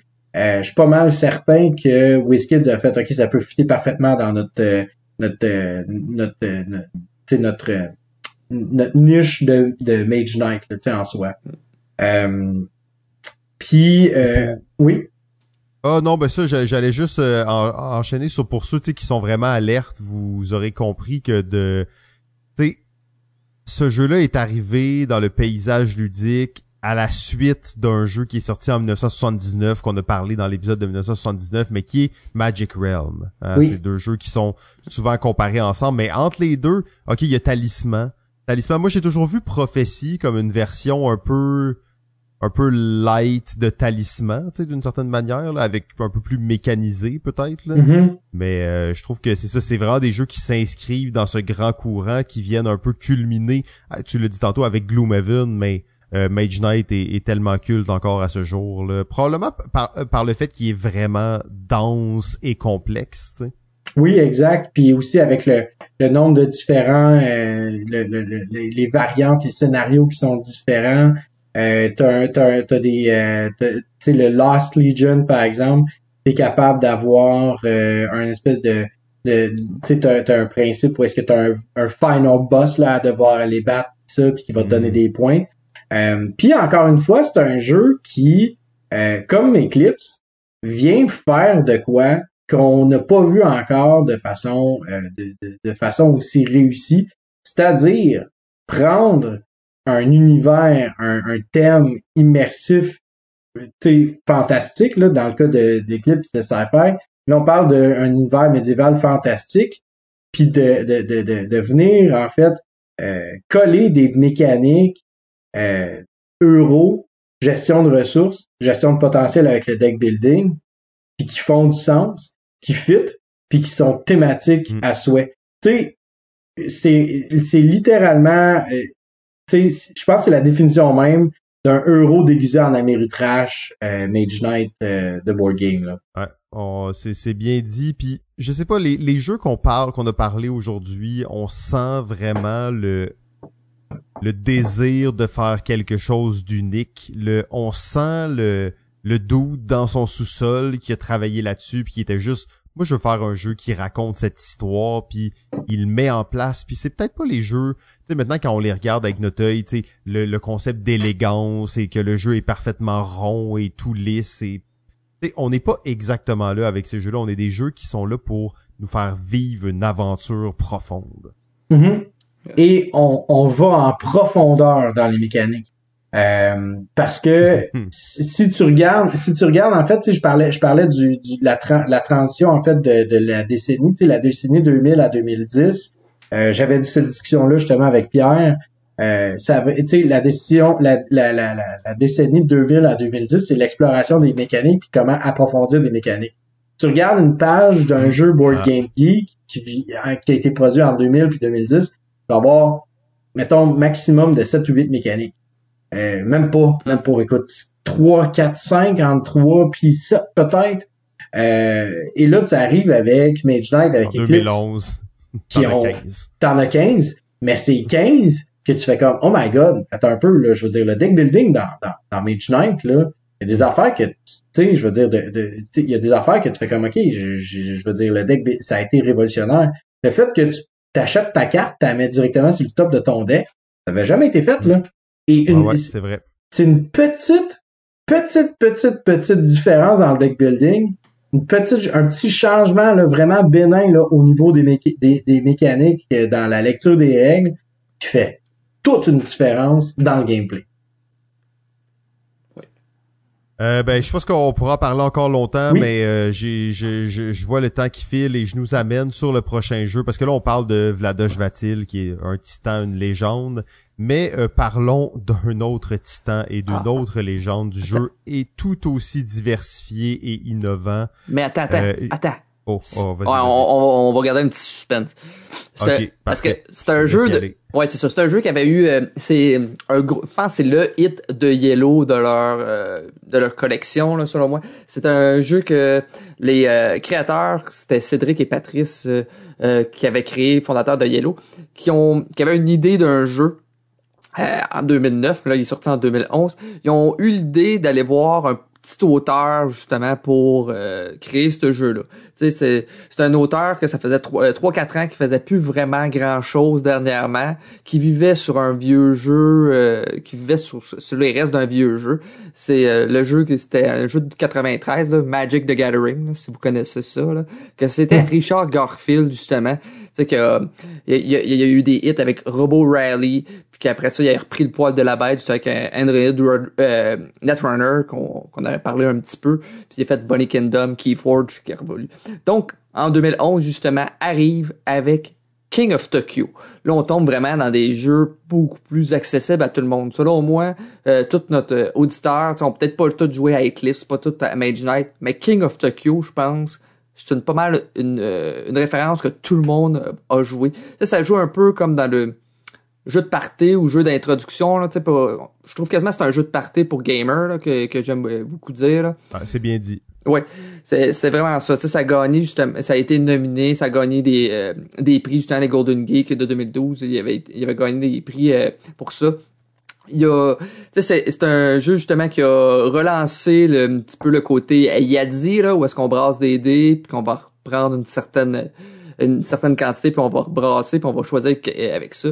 Puis il y, a, il y a le petit aspect push your luck que j'aime toujours de ce jeu-là, là, tu sais, qu'on essaie de rester toujours euh, justement dans la ville de Tokyo le plus longtemps pour faire un coup où est-ce que justement on brasser des dés pour essayer de donner des baffes à tout le monde autour de la table parce que quand on est à Tokyo on attaque tout le monde en même temps que c'est le bout euh, comme un, un petit peu plus le fun euh, du jeu je trouve. Fait que c'est un, jeu qui tu sais, avec un matériel assez de base pour être grand public, tu sais, on parle beaucoup des figurines, il y a même eu des rééditions de ce jeu-là, mais ça a toujours été des standees qui a été dans le jeu, qui même avec justement la version euh, King of New York qui a été relancée, qui est un petit peu plus gamer, c'était des standees, ou même le King of Tokyo Dark Edition. Il aurait pu très bien mettre des figurines, mais non, on est resté avec des standees.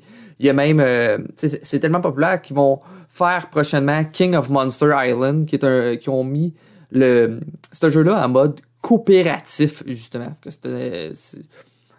comment ça va être bon? Tu sais, on jouait sur le matériel, ça, j'ai vu, il y a comme une petite Dice Tower euh, au milieu, là. Que c'est un. Moi, c'est mon jeu, justement, de party de gamer par excellence. Puis ça vraiment.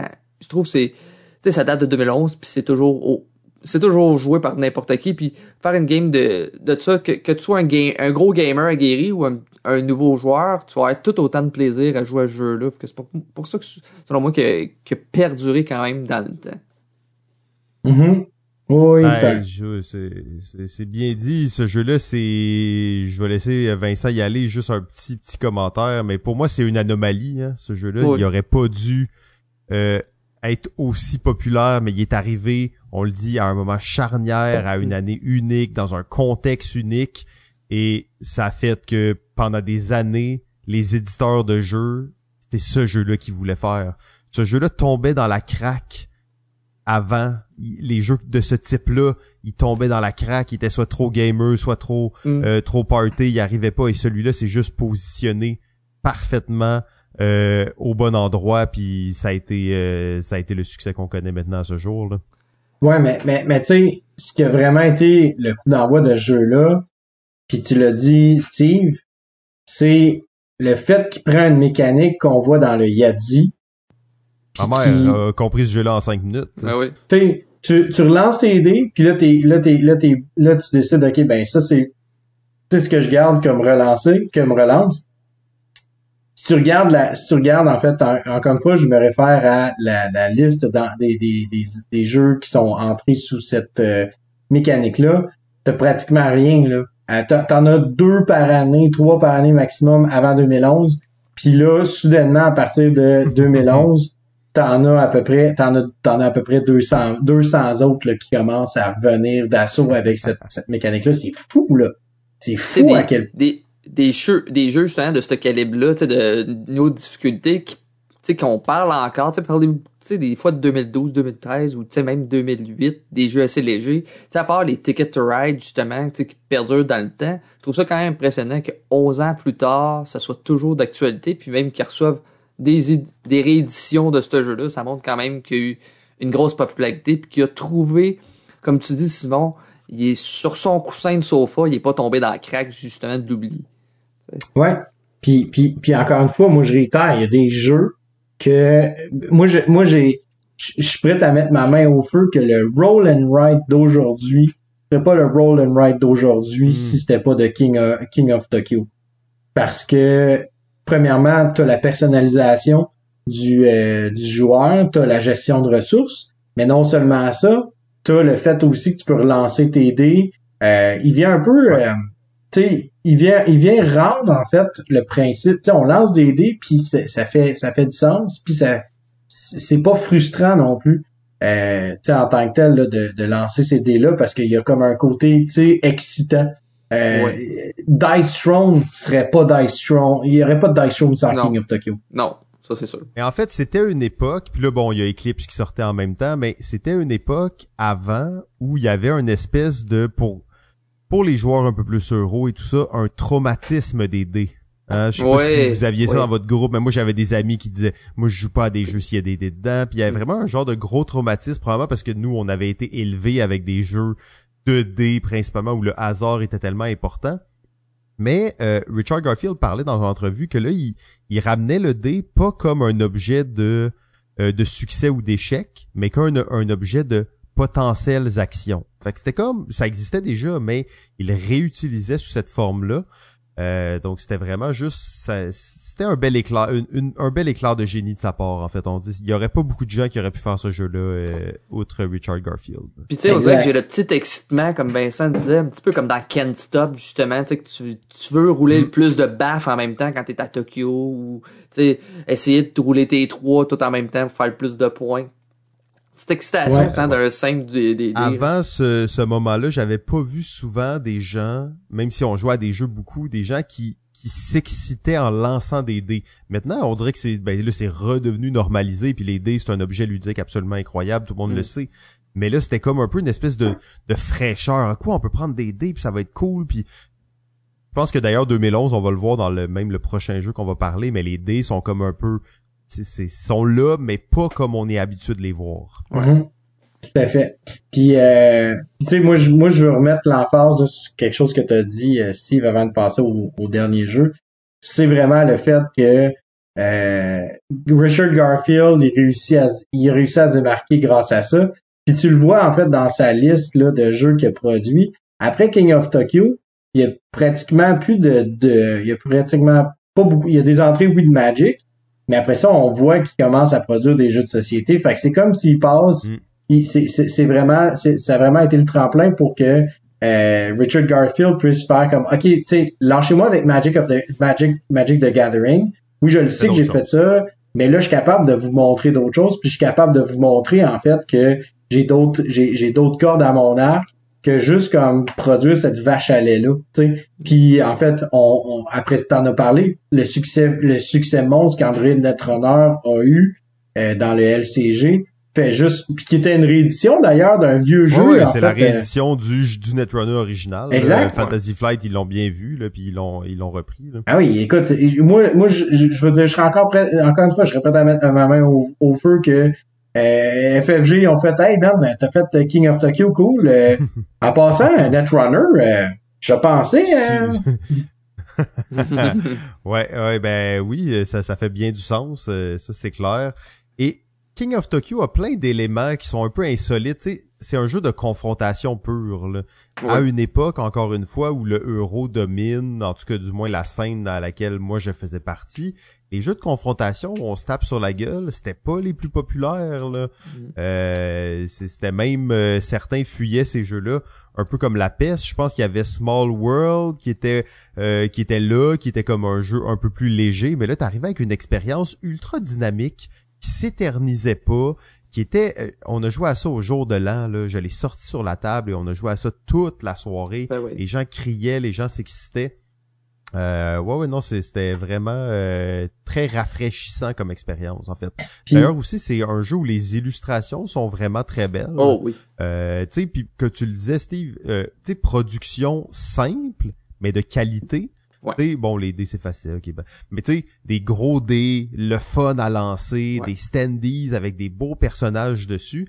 Euh, D'ailleurs, c'est drôle parce que pour l'extension, de la première extension qui, je pense, c'est Power Up, là, qui est sortie une ou deux années après, euh, Richard Garfield a juste regardé les personnages, puis il a, il a comme décidé Mhm. de leur donner des pouvoirs puis une personnalité, mais c'était juste basé sur le dessin. Là, tu sais, il y avait comme rien d'autre derrière, tellement qu'il y avait une, une personnalité. Puis tu veux jouer l'extraterrestre, non, moi je veux jouer le Cyber Bunny. Puis là, il y avait quelque chose de très, euh, de très attachant dans, dans le, le- la présentation graphique du jeu. Là.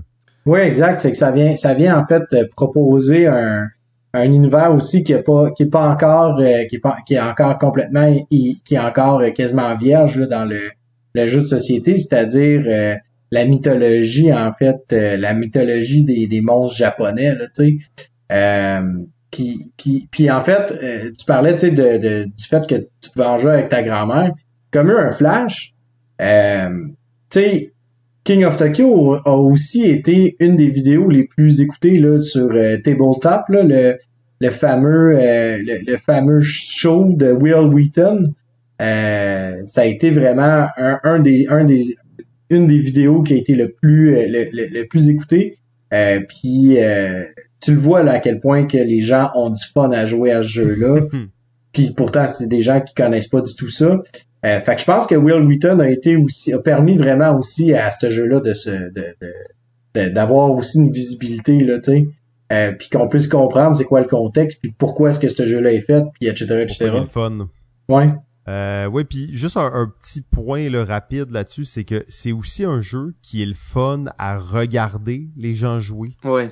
Et ça, il y en a pas beaucoup des jeux de société où c'est le fun de regarder le monde jouer, à part quand t'es un crack du jeu pis tout, là, mais la plupart des jeux de société, regarder d'autres gens jouer, l'intérêt est pas si grand, tu sais. Mais ce jeu-là, il y a un plaisir, probablement tu sais que tu vas jouer tout de suite après parce que la game sera pas longue, mais aussi tu veux voir des gens se faire donner des baffes dans la tronche, puis upgrader leur bonhomme, puis pogner Tokyo, tu sais, il y a quelque chose de Ouais. très euh, catharsique là-dedans. là. Ouais, vraiment. Oh, oui, tout à fait. Euh, ben, je pense qu'on peut passer au prochain jeu. Euh, je, vais vous laisser le présenter. Je vais juste dire une chose avant sur ce jeu-là. Euh, pour moi, sans que ce soit mon jeu préféré, je serais prêt à, à me commettre sur le fait que c'est peut-être le meilleur jeu de tous les temps. Je serais pas en désaccord. Mais en fait, il y a pas beaucoup de gens qui pourraient vraiment être en désaccord. C'est ça qui est fou. C'est peut-être pas le jeu préféré de tout le monde. Moi, c'est dans mon top 5 facilement. Mais euh, c'est comme ce jeu-là est juste... Mouah.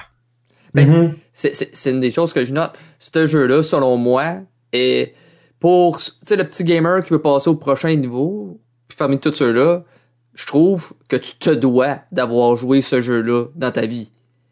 Tu sais, on va couper le suspense. On parle des châteaux de Bourgogne de Stéphane Fell. C'est un jeu d'une élégance. Justement, tu parlais, Simon, des, des dés. Dés. Ben les oui. dés. On s'entend, t'es à la merci des dés dans ce jeu-là. Tu sais, tu- c'est juste qu'un 6 ou un 1, c'est pas meilleur qu'un autre. C'est juste que ça va déterminer tes actions. T'as des ouvriers pour modifier ce hasard-là. T'as peut-être des tuiles que tu vas avoir mis dans ton royaume qui vont modifier ça. Que t'as comme plein de petits pouvoirs justement, que tu vas mettre qui vont rajouter euh, au jeu. Puis, c'est un jeu qui est reconnu pour sa beauté de sa boîte et de son jeu qui est incroyable. Puis quand je me suis mis à regarder les artistes, j'ai fait ah ben oui, j'aurais pu le deviner qu'ils ont fait ces autres jeux-là. On parle des artistes que- qui ont participé à Dominion, Mémoire 44, Puerto Rico, Power Grid. Tous des jeux qu'on s'entend que la beauté n'est pas leur première qualité. l'âge d'or des, l'âge d'or des jeux de société. Puis tu sais, ça a pris du temps avant que ça soit ré- euh, même euh, réédité. Ils ont fait une version euh, de luxe en 2019, là, tu sais, la- pour fêter, euh, je pense, le 20e anniversaire de Ravenburger, quelque chose de genre, là, avec une version qui était encore plus laide, je te dirais, avec euh, Ils saturé. ont respecté, ils ont respecté Oui. le, ils ont Oui. respecté l'idée originale, selon moi, là. C'est euh, c'est exactement ça. C'est sûr qu'il y a eu la réédition de Rick and Real qui va arriver en 2023.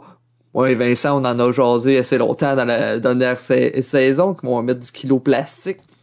Mais, tu sais, Stephen Field, c'est, tu sais, quand on dit qu'on a, qu'il a réussi à faire son jeu, son fameux Oscar, son plus grand jeu, mais que c'est un gars qui est capable de sortir d'autres jeux qu'on se dit, ah, c'est bon, c'est, pas aussi bon que ça, mais que c'est excellent parce que la même année, il a quand même réussi à sortir Trajan, que ça a été longtemps quand même deux jeux qui étaient dans le top 100. Tu sais, Trajan vient de sortir à peine euh, du top 100. Moi, c'est un de- c'est mon jeu favori de lui, là.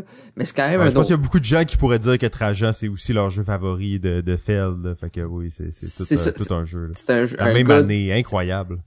deux jeux assez c'est moi c'est dans les deux sont dans mon top 20 tu sais Trajan est dans mon top 5 de, de ever là, que j'a- j'adore puis je verrais très bien Château de Bourgogne tu sais tu joues à deux ou à quatre c'est tout aussi le fun il y a de l'interaction tu sais juste assez pour l'Eurogamer là tu sais que c'est pas euh, tu sais un gros coupe euh, coupe-gorge euh, qui, qui, qui te fait chier comme jamais mais tu sais juste assez pour pas que ça soit un jeu solitaire puis que ça peut tomber En fait, dans, t'as dans pas le choix de regarder aussi ce que les autres font, Ben parce que oui. c'est ça, il y a quand même une tension assez, euh, assez incroyable autour de la table. touche pas ma tuile avec les quatre poulets dessus là tu sais c'est Non, c'est pas ça, sinon c'est sûr qu'il va la prendre. C'est sûr qu'il va la prendre. Oh oui, c'est ça. C'est un jeu qui se joue dans son silence le plus absolu, qu'on dit pas notre stratégie, là. Mais c'est c'est- c'est juste fou, ce euh, jeu-là. Qu'est-ce que qu'est-ce qu'il a fait? Tu sais, ça même...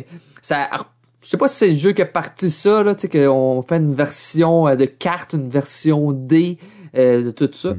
Puis moi, sincèrement, le- la version D, c'est je trouve que c'est un des, des bons roll and write que je Ah. connaisse qui est efficace. D'accord avec toi. Le Dice Game de Château de Bourgogne, c'est une, une surprise pour moi. là. Ouais, j'ai essayé ça, tu sais, c'est vraiment, j'ai essayé Château de Bourgogne, tu sais, il y a la, la petite frénésie des Roll and Ride qu'il y a eu, puis j'ai fait, ah, attends, il y, y a ça. Bon, là, ça y est, ça coûte absolument rien. Ça, c'est une, une autre chose. La production de Ravensburger, tu sais, justement, que c'est, ça a toujours été disponible, ces tablettes, si je me trompe pas, euh, ce jeu-là. Tu sais, euh, on s'entend, la qualité de matériel est assez, euh, minimaliste, qu'on pourrait dire, Il y a justement. beaucoup de stock quand même. Il y a beaucoup de stock dans ce Oui, jeu-là. là. C'est pas, euh, c'est pas très beau et jouez pas à ça. Le, le problème de ce jeu-là, c'est que mon euh, mon partenaire de jeu numéro un, là, qui est un de mes amis depuis toujours, là, euh, je sais pas pourquoi ce gars-là, il y a pas de lampe chez lui. C'est toujours mal éclairé. Là, mais surtout, il est daltonien. Ok? Et ce jeu-là est, on joue tout le temps à Château de Bourgogne, mais à chaque fois, il se trompe de couleur de tuiles. là. Fait que c'est vrai que c'est un peu problématique. Là, c'est peut-être le, le défaut de ce jeu, mais outre ça, on se tanne pas là, de jouer des parties. Là. Mais, mais je pense, je pense que, en, tu sais, ça fait partie du charme de Château de Bourgogne. Moi, je vais, moi, je vais Oui. toujours réitérer quelque chose. Plus un jeu est laid, plus il risque de te surprendre. Parce que Château de Bourgogne, la première fois que tu regardes ça, tu te dis, c'est quoi ça? Jockey. Ouais, aïe, aïe, aïe. Des dés. Pourquoi des vraiment dés? jouer à ça? Ouais, c'est ça, tu sais, je veux dire, euh, je veux dire, ça a l'air de la, ça a l'air de la chambre de ma grand-mère, tu sais. Puis, euh, puis là, quand tu commences à jouer, ben, t'es juste flabbergasté par le génie derrière ça. Puis tu sais, il y a, y a autre chose à mentionner, un, un point, en fait, saillant de Feld. On parle, tu sais, je réitère par rapport au dé, mais Feld, c'est un des auteurs qui, euh, dans ses, dans ses designs précédents, utilise un petit peu les dés. On parle de Roma, on peut parler de Rum and Pirates, qui est pas vraiment un jeu euh, gamer, mais quand même, tu sais. Euh, il avait fait aussi Macao, euh, qu'il y avait des, des, un lancer de dés. Euh, soit dit en passant, Macao est, est, est très, très, très brillant là, au niveau de l'utilisation des dés. Euh, mais bref, euh, il y, y a comme un peu cet aspect-là qui est un petit peu euh, omniprésent chez, chez Feld dans ses différents designs. Puis, écoute, avec le, tu sais, je pense que ça a vraiment été euh, le, le, le, coup d'envoi, ça a été le coup de circuit que, que, que Feld a fait avec Château de Bourgogne euh, par rapport au, par rapport à l'utilisation des dés. On en parlait tantôt. Comment est-ce que les dés, ça peut être excitant? Comment est-ce que ça peut vraiment amener en fait un, un hype? Mais Feld se, se, se pose la question comment est-ce que je peux créer un jeu qui se tient debout puis qu'on va lancer les dés une seule fois, puis qu'on va avoir assez de, de assez de de de, de, de man, assez de manœuvres pour gérer ce hasard-là, tout en ayant des, opportunités clés formidables qui vont nous faire sentir comme étant des euh, des, des, des génies. Génie. Exact. exactement. C'est ça, c'est ça qui fait. C'est c'est c'est c'est aussi le fait qu'il agence des, la combinaison avec le fait que les différents bâtiments que tu crées vont te donner plus de ressources, tu sais, par exemple des, des, des, des, euh, des, ouvriers ou encore qui vont changer tes dés ou encore euh, ben ça va te permettre de faire telle action qui va te permettre de faire telle autre action puis ainsi de suite. Il y a vraiment un moment où est-ce que tu te sens OK, hey, crime, c'est vraiment hot là, de faire cette combinaison là là subséquente là sais, quand on voit une montée en puissance, c'est vraiment ça, ce jeu-là. Tu sais, au début, là, je te disais, la première ronde, t'as le sentiment de pas faire grand point. Là. Tu vas peut-être réaliser un petit lot, là, tu vas essayer d'en faire au moins un pour avoir un petit bonus de 10 points euh, parce que t'es dans la première ronde. Là. Puis après ça, ça se met à débouler. Là, Première ronde, tu fais un. Tu vas finir un lot. Deuxième ronde, tu vas peut-être en faire un. Troisième ronde, peut-être un encore. Puis après ça, la dernière ronde, c'est, là que ça, ça déboule. Puis t'as justement t'as plein de pouvoirs. T'sais. Là, le moment le 5, tu, tu, vas rouler un, un 5 puis tu vas avoir, je sais pas quoi faire avec parce que tout est bon avec mon 5. Ou je vais rouler un 6 puis comme ah non, j'aurais voulu rouler un 2 parce que j'aurais pu faire ça puis avec mon autre dé qui était un 3, j'aurais pu faire telle autre affaire. Mais ben, justement tu, tu, tu, te prépares on dirait au début de la partie avec les tuiles justement pour maîtriser ce hasard-là au moment où est-ce qu'il faut pas que le hasard justement te nuit là. Mais c'est c'est un chef-d'œuvre. Tout simplement c'est aussi c'est aussi le jeu qui a permis à Feld de passer de l'autre côté de l'océan. Euh, il était déjà connu là aux États-Unis, on s'entend, il avait comme quand même un certain une certaine renommée là, on savait que c'était le, le, un, un, gars qui avait qui avait beaucoup de, de potentiel, mais, euh, mais mais mais Château de Bourgogne, puis c'est important aussi de mentionner que euh, Rio que les, les par exemple Macao euh, les, les, maisons d'édition euh, qui, qui publiaient dans le fond ben, Ravensburger principalement. Et des contacts là, avec euh, avec par exemple Rio Grande là, que je, que là je suis en train que je suis en train de voir.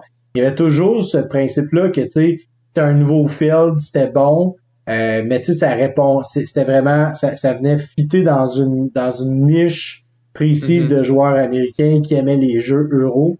Puis avec euh, Château de Bourgogne, ben il mélange le hasard, il mélange le fait que tu vas faire telle chose qui va te permettre de faire telle autre chose, qui était qui était comme un espèce de sentiment d'engine building, de pouvoir comme combiner ces choses-là, un, sentiment que les Américains adorent, d'où la raison pour laquelle Agricola était populaire là, il, quatre ans avant, quatre ans, quatre ans avant, avant Château de Bourgogne, mais Château de Bourgogne a encore plus euh, hammer de nail, martelé le, le, le marteler le coup, avec euh, avec Château de Bourgogne grâce à ça. Ouais, ben tu parlais tantôt un peu de l'amalgame des mécaniques et tout. Château de Bourgogne, mine de rien, il y a beaucoup, beaucoup de choses que tu peux faire dans ce jeu-là. On va dire souvent les jeux de Feld, c'est un peu point de salade, des fois c'est peut-être même trop. Mais dans celui-là, on dirait que l'équilibre est juste vraiment bien respecté, l'ampleur est bonne, la tension de ton premier coup à ton dernier coup, la tension est juste incroyable. Et euh, tu veux pas, c'est, c'est, je dis ça, c'est, c'est notre époque, c'est, mon époque de jeu. C'est l'époque où on jouait à tous les jeux qui sortaient, puis c'était comme les, un peu l'âge d'or, comme on l'a mis un peu plus tôt, des, des jeux de société. Mais il y avait un courant à cette à ce moment-là où les bons jeux finissaient toujours un petit peu trop tôt. Hein. Juste, tu voulais que ça dure une action de plus, un tour de plus, mais ça t'arrêtait net. Et ça fait que ces jeux-là, t'as le désir souvent de les rejouer très rapidement. D'ailleurs, c'est très rare que je joue une partie des Châteaux de Bourgogne. Même si c'est un jeu qui va durer une heure et demie, souvent les gens avec qui je joue quand on a fini la partie, ah oui, j'ai catché quelque chose, je veux réessayer la fois d'après, puis t'es comme repoussé à le faire, puis comme ça s'est fini un petit peu plus tôt, qu'est-ce que tu voudrais? T'es comme non non, je vais je vais faire mieux, je vais faire mieux plus souvent. Des fois tu fais pire en plus parce que là t'as comme un plan trop précis, t'es pas capable de le faire, mais il y a quelque chose, c'est ça, la, la tension est vraiment bien maîtrisée. Puis ce jeu-là, jusqu'à sincèrement, je joue quand je joue avec ma conjointe, c'est 60 minutes là, c'est tac au tac, là, on, on ça, ça arrête pas. Puis tu sais, c'est un jeu qu'à tous les fois que je finis par laisser traîner un petit peu, tu sais, qui peut prendre un 6 mois, un 8 mois sans que je le joue, puis que je le joue, puis je fais comme Ah bon Dieu que c'est bon. Pourquoi j'ai j'ai eu des nouveautés alors que je pourrais juste jouer à Château de Bourgogne quasiment toute ma vie, puis que je- c'est efficace. Tu sais, C'est c'est justement on dirait que c'est l'exemple de jeu, justement, tu sais, qu'on on voit souvent dans les groupes de jeux de société des nouveaux qui arrivent, puis là, ils veulent explorer d'autres choses. Tu sais, c'est le jeu qui vont, ils vont avoir vu ces tablettes, puis vont faire, ta boîte est lettre, ta boîte, elle présente à rien. Mais Ça va leur prendre 5 ans de l'essayer, puis ils vont dire, comment ça, j'ai jamais joué à ça C'est ça, ils vont Parce se- qu'il était laid. c'est parce que Mm. tout le monde va leur dire, tu sais, va- proposez-moi des jeux. Le Château de Bourgogne va toujours sortir. Peut-être à un moment donné, ils vont l'acheter, puis là, ils vont la- ils vont l'avoir acheté par proposition. Puis là, ça va traîner sur leur tablette, dans les jeux euh, non joués. Est-ce que le monde aime ça, accumuler des jeux? La pile de accumuler la des jeux? honte, comme Ah ils oui. là. C'est ça. Puis là, ils vont finalement le faire jouer. Ils vont faire Ah mon Dieu, je découvre le monde, euh, je viens de naître. Là. Donc, Ouais, souvent sur Facebook, on en voit beaucoup des posts comme ça où c'est juste comme quoi, Château de Bourgogne, c'est tellement fou, tu sais. C'est toujours le fun à voir. oh ouais, c'est comme satisfaisant. Puis aussi un, un, un fait intéressant là, de façon plus au niveau des, euh, des maisons d'édition. Euh, le, le, le premier jeu de Feld, euh, qui était ben, en fait le premier jeu populaire de Feld là, de Raven, dans Raven, dans la, la, la Ravensburger, là, qui avait comme plus de, de, de, de, de- ben, qui était plus euro là. Euh, je parle pas de, on va parler de Notre-Dame. Euh, Notre-Dame, en fait, a, a eu une difficulté de, de, de, ça a été très très très difficile de se procurer euh, le, le jeu parce que Ravensburger l'avait pas euh, l'avait pas réédité, puis aussi pour passer de l'autre côté de l'océan, fallait qu'il passe par Rio Grande parce que là il y avait comme un, un contrat avec eux autres.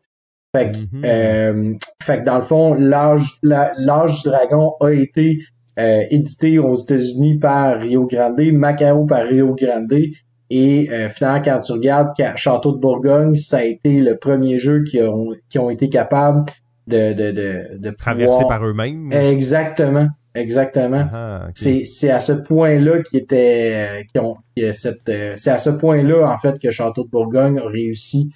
Puis, tu sais, il va toujours avoir une place ce jeu-là euh, de, de dédicace là, vraiment là euh, incroyable dans, dans le monde du jeu. Parce que oui, en effet, c'est comme si on- il vient en fait être un point tournant parce que on, on l'a dit tantôt, euh, tu l'as dit tantôt, euh, Simon, c'est-à-dire les jeux ne sont pas des jeux qui sont euh, qui, qui sont nécessairement bien peaufinés ou bien bien définis quand on parle de Mage Knight ou Eclipse.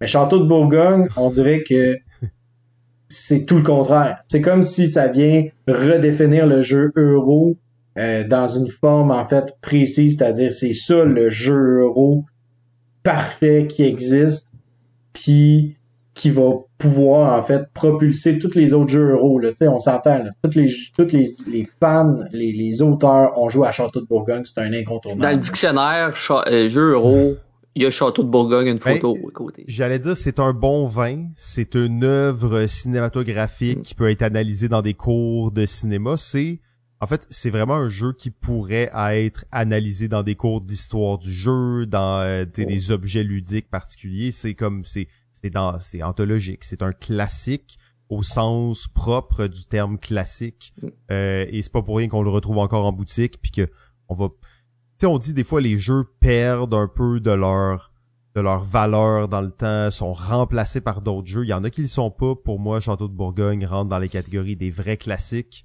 Euh, Les Châteaux un de Bourgogne, incontournable. les Châteaux de Bourgogne, je trouve que quand j'achète un jeu, Château de Bourgogne va faire comme, ça sert à rien, je garde le nouveau jeu, quand Château de Bourgogne est mieux. Aussi simple que ça. Puis, puis tu sais, la preuve que les, les, euh, les... Je pense que ce jeu-là, c'est vraiment la preuve notoire que euh, les, les, les prix des meilleurs jeux euh, à chaque année euh, pas de... Il n'y a pas plus de signification que ça. C'est le fait que, je veux dire, ça a été nominé à l'As d'or, ça a été, ça a pris, ça a obtenu le, le, le trick-track de bronze. Ça a été un recommandé au Spiel de CRS.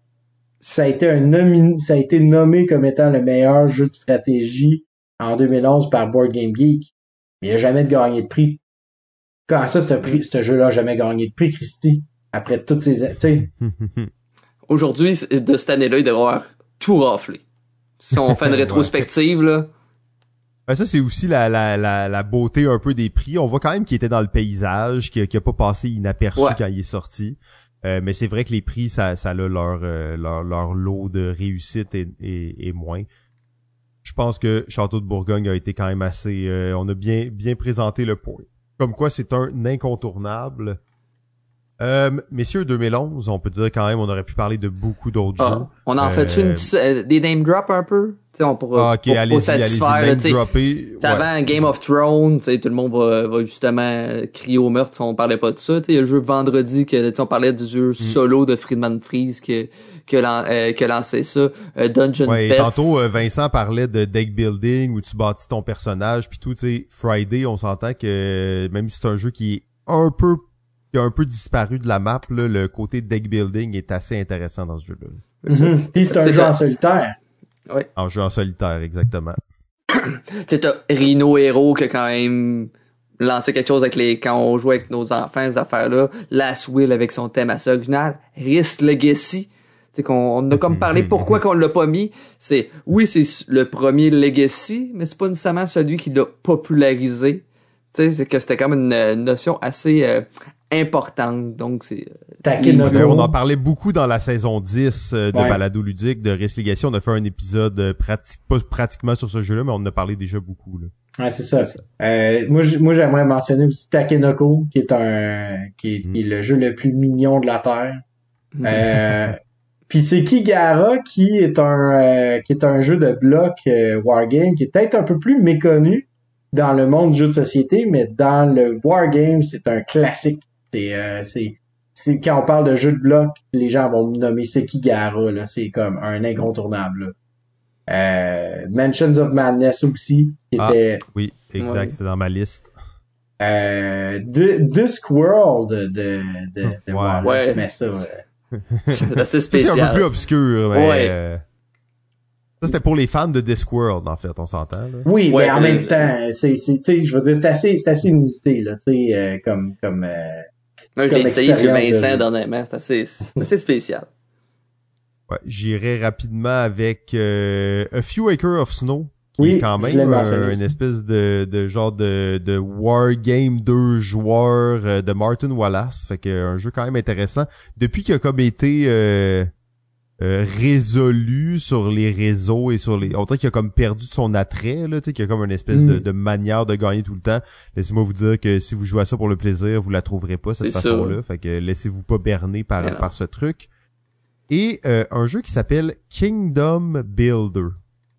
Mhm. Euh, pour moi, ça c'est peut-être. ben, en fait, c'est, c'est ce jeu a gagné le Spiel en 2012, là, mais c'est pour moi l'un des jeux les plus sous-estimés de, de tout le, le- des plus snobés de tout Mm. le monde ludique. Là. Les gens se font un malin plaisir à ne pas aimer ce jeu qui est, selon moi, l'un des un des grands chefs-d'œuvre sous-estimés du monde du jeu. Puis, si on veut y aller dans les jeux cochons à souhait, Vanuatu est d'un cochoniste incroyable. mhm. dans, euh, pour qu'on, dans les expériences de jeu, en fait, à, à tenter le coup, il y aurait euh, deux jeux que, je- que, que- qui seront qui seront dignes de, de, de mention. Tragedy Looper, qu'on a parlé dans Oh, notre oh, oh, euh, oui, Évoludique, ainsi que euh, euh, Ascending Empire, qui est un 4X, qu'on a parlé aussi dans Évoludique, qui est un 4X euh, flicker de dextérité. Oh oui! Fait ça, que, ça va être euh, space. Oui, c'est Ben, ben, tu vois, il y a Dungeon euh, Fighter qui est à la même euh, la même année aussi, qui est euh, tu sais un jeu de dextérité de dés où tu vas lancer des dés, là, Ouais, puis c'est avec vrai, en- ouais. tu vas le lancer en dessous de ta jambe en haut, euh, les yeux Ouais. fermés, qui, a quand- qui était quand même assez cool euh, aussi à ce moment-là. mais, mais c'est fou, tu sais, on le voit en fait juste, tu sais, ici on pourrait, on pourrait continuer comme ça là, puis on va en mentionner pour Antoine là, parce qu'Antoine va faire, hey, vous l'avez pas mentionné, nanana. Fait qu'Antoine, on va mentionner ton Eminent Domain, là, c'est fait, bon Ouais. parfait. Euh, maintenant, euh, Ouais, c'est est- vraiment la- l'année où pullulent les, les deck building, là, on s'entend 2011, là, tu sais, euh, il y en a euh, un, un- euh, Core World, Rune Age, euh, il y en a eu beaucoup là cette année-là. tu regardes, tu regardes la, la liste, la liste est longue sur toutes les différentes mécaniques qu'on peut retrouver. Euh, c'est insane, là. Je veux dire, on, s'en, on s'en va dans toutes les directions à cette époque-là.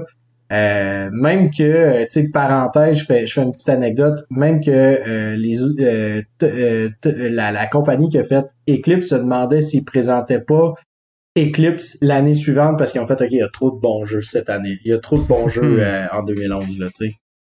Fait que, Euh, un dernier petit euh, Ben oui. drop avant qu'on aille au dernier jeu qu'on pourra pas parler trop longtemps, mais c'est euh, le jeu qui, qui a été renommé en fait maintenant que vous allez trouver sous le nom de Panic on Wall Street, euh, Mhm. qui s'appelait initialement Masters of Commerce, qui est euh, encore un, un jeu excessivement difficile à trouver malheureusement, mais un jeu de pour euh, 11 joueurs de trade, d'échange, de négociation qui dure 30 minutes. Euh, ça, c'est vous avez jamais vu des gens euh, se faire mettre hors d'une convention de wargame comme nous en jouant à ce jeu-là. en Oh fait. oui, oui, celle-là. Euh, ça, c'est un, un jeu. Si vous aimez les jeux d'échange et les jeux un peu frénétiques, il y a très peu de comparables, même dix ans plus tard, qui sont venus euh, attaquer cette parcelle-là du marché. Là. Mhm. Vincent déteste ce genre de jeu-là. Ah ouais, ça m'étonnerait, moi. ça- ça Moi, j'aime, qu'il- moi, j'aime juste les jeux où est-ce que je peux gagner, que y a personne qui peut me déranger, que moi, je peux être, je peux me sentir bien dans ma peau Ma parce que moi, j'ai besoin de ça, parce que moi, j'ai pas des bonnes relations dans ma famille, moi, moi, moi, moi. Ben, on je- n'a pas beaucoup parlé de du Québec justement Oui. euh, en 2011 et on parlait de jeux qui, amalgament des mécaniques, qui font des choses différemment, qui sont une espèce de mix entre le euro et autre chose. Et je pense qu'on a l'exemple parfait euh, au Québec à cette époque d'un jeu qui, même dix ans plus tard, n'a pas mal vieilli, continue encore d'être intéressant, continue encore de faire des nouveaux fans. Il y a, eu un peu de difficulté à percer le marché. Euh, mais bien entendu, on parle du jeu Québec Oui. de Philippe Baudouin et le notable Pierre Poisson-Marquis. PPP7. PPC, on n'aurait pas pu ne pas parler de oui. Québec, bien entendu. Hum, tout à fait. Euh, qui est un jeu qui reste encore euh, à ce jour un des classiques de l'époque. Puis, euh, tu sais, on parlait un peu du château de Bourgogne, comment il y a quelque chose de, de classique dans ce jeu. Ben, Québec recèle un peu de cette de cette poussière magique à l'intérieur. là. Hum, Excellent. Euh, C'était-tu ça le jeu que tu voulais parler, Vincent? Juste pour à être sûr? Oui, oui. Oui. ouais, ok, Je sais. c'est bon, je me, je me disais bien. Euh, bon, c'est aussi le, le début de Kickstarter. On a parlé quand même avec quelques jeux qui sont sortis comme Sentinel of the Multiverse, Flashpoint. hein, C'était vraiment les, les débuts du sociofinancement. Euh, donc, Sûrement Zombicide, en fait, est apparu sur Kickstarter en 2011, ou qui est sorti en 2012.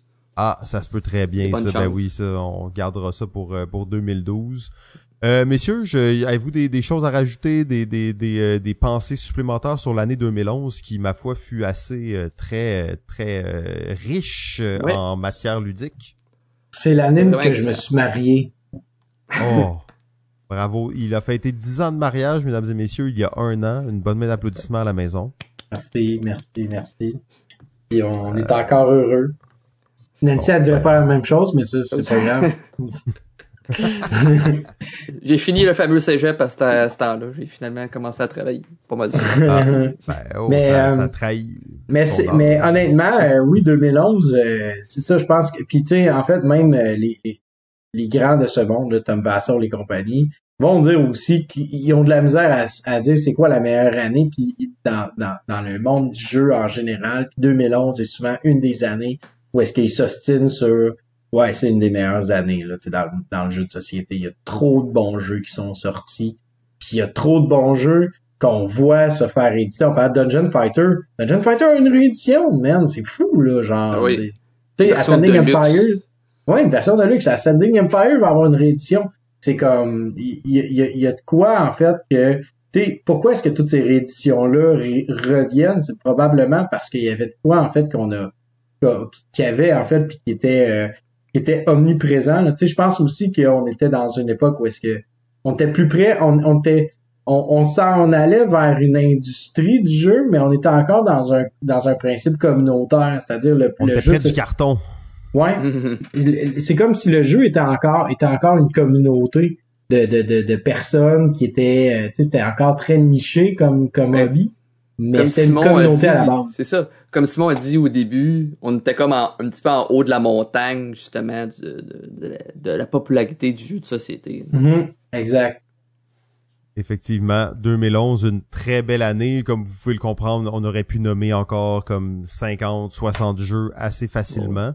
Euh, bon, on va s'arrêter là. C'est la fin de la saison 12 de Balado Ludique. Merci beaucoup à tout le monde d'avoir été là. Je l'ai pas fait au début de l'épisode. Merci encore plus à nos Patreons Oh oui. continue de nous suivre dans cette aventure. Euh, même si bon on prend des pauses un peu longues entre les saisons, euh, la, la pause avec la saison 13 ne devrait pas être si longue. Le format de la saison 13 reste à déterminer. Je pense qu'on va faire comme un épisode de, de 15 heures qu'on va couper, là, puis on va se relayer, puis on va dormir entre-temps, quelque chose comme ça. Euh, je pense qu'il y a beaucoup de, de possibilités pour la suite. Euh, messieurs, j'étais très très heureux de finir cette saison-là avec vous. Euh, Vincent, vous êtes des nouvelles additions euh, pour le groupe et euh, c'est très euh, très agréable de, de collaborer avec vous là-dessus. C'est tout à fait réciproque. Ouais. Puis, Ouais. on... Puis, euh, on vous souhaite un joyeux Noël, hein. Passez du Ah bon temps avec votre famille. Soyez, euh, soyez dans l'allégresse. Puis, euh, oui, c'est important le jeu, mais avant tout, c'est important d'être bien en famille.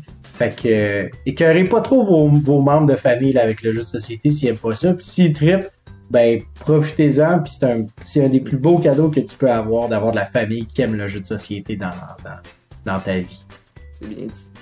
C'est c'est très bien dit et ne, ne sombez pas trop dans le consumérisme abusif. Là, Euh, oui. on s'entend, les gens veulent passer du bon temps. Faites de la bouffe, faites des affaires, achetez moins de cochonneries. Le monde va s'en tirer mieux et on se retrouve dans le futur en 2023. Ouais. Je sais même pas qu'est-ce qui va arriver. euh, Ben, je pense qu'on va le 150e épisode, en fait. Oh yes, on l'attend depuis longtemps. Ouais. Euh, sur ce, ben bonne année, bon début d'année, Ouais. bonne fin d'année 2022 et on se retrouve Ouais, Ciao. moi je m'en vais jouer à War of the Ring comme à chaque année avec ma belle Nancy et je vous souhaite à vous et vos amis un bon jouage. Ciao.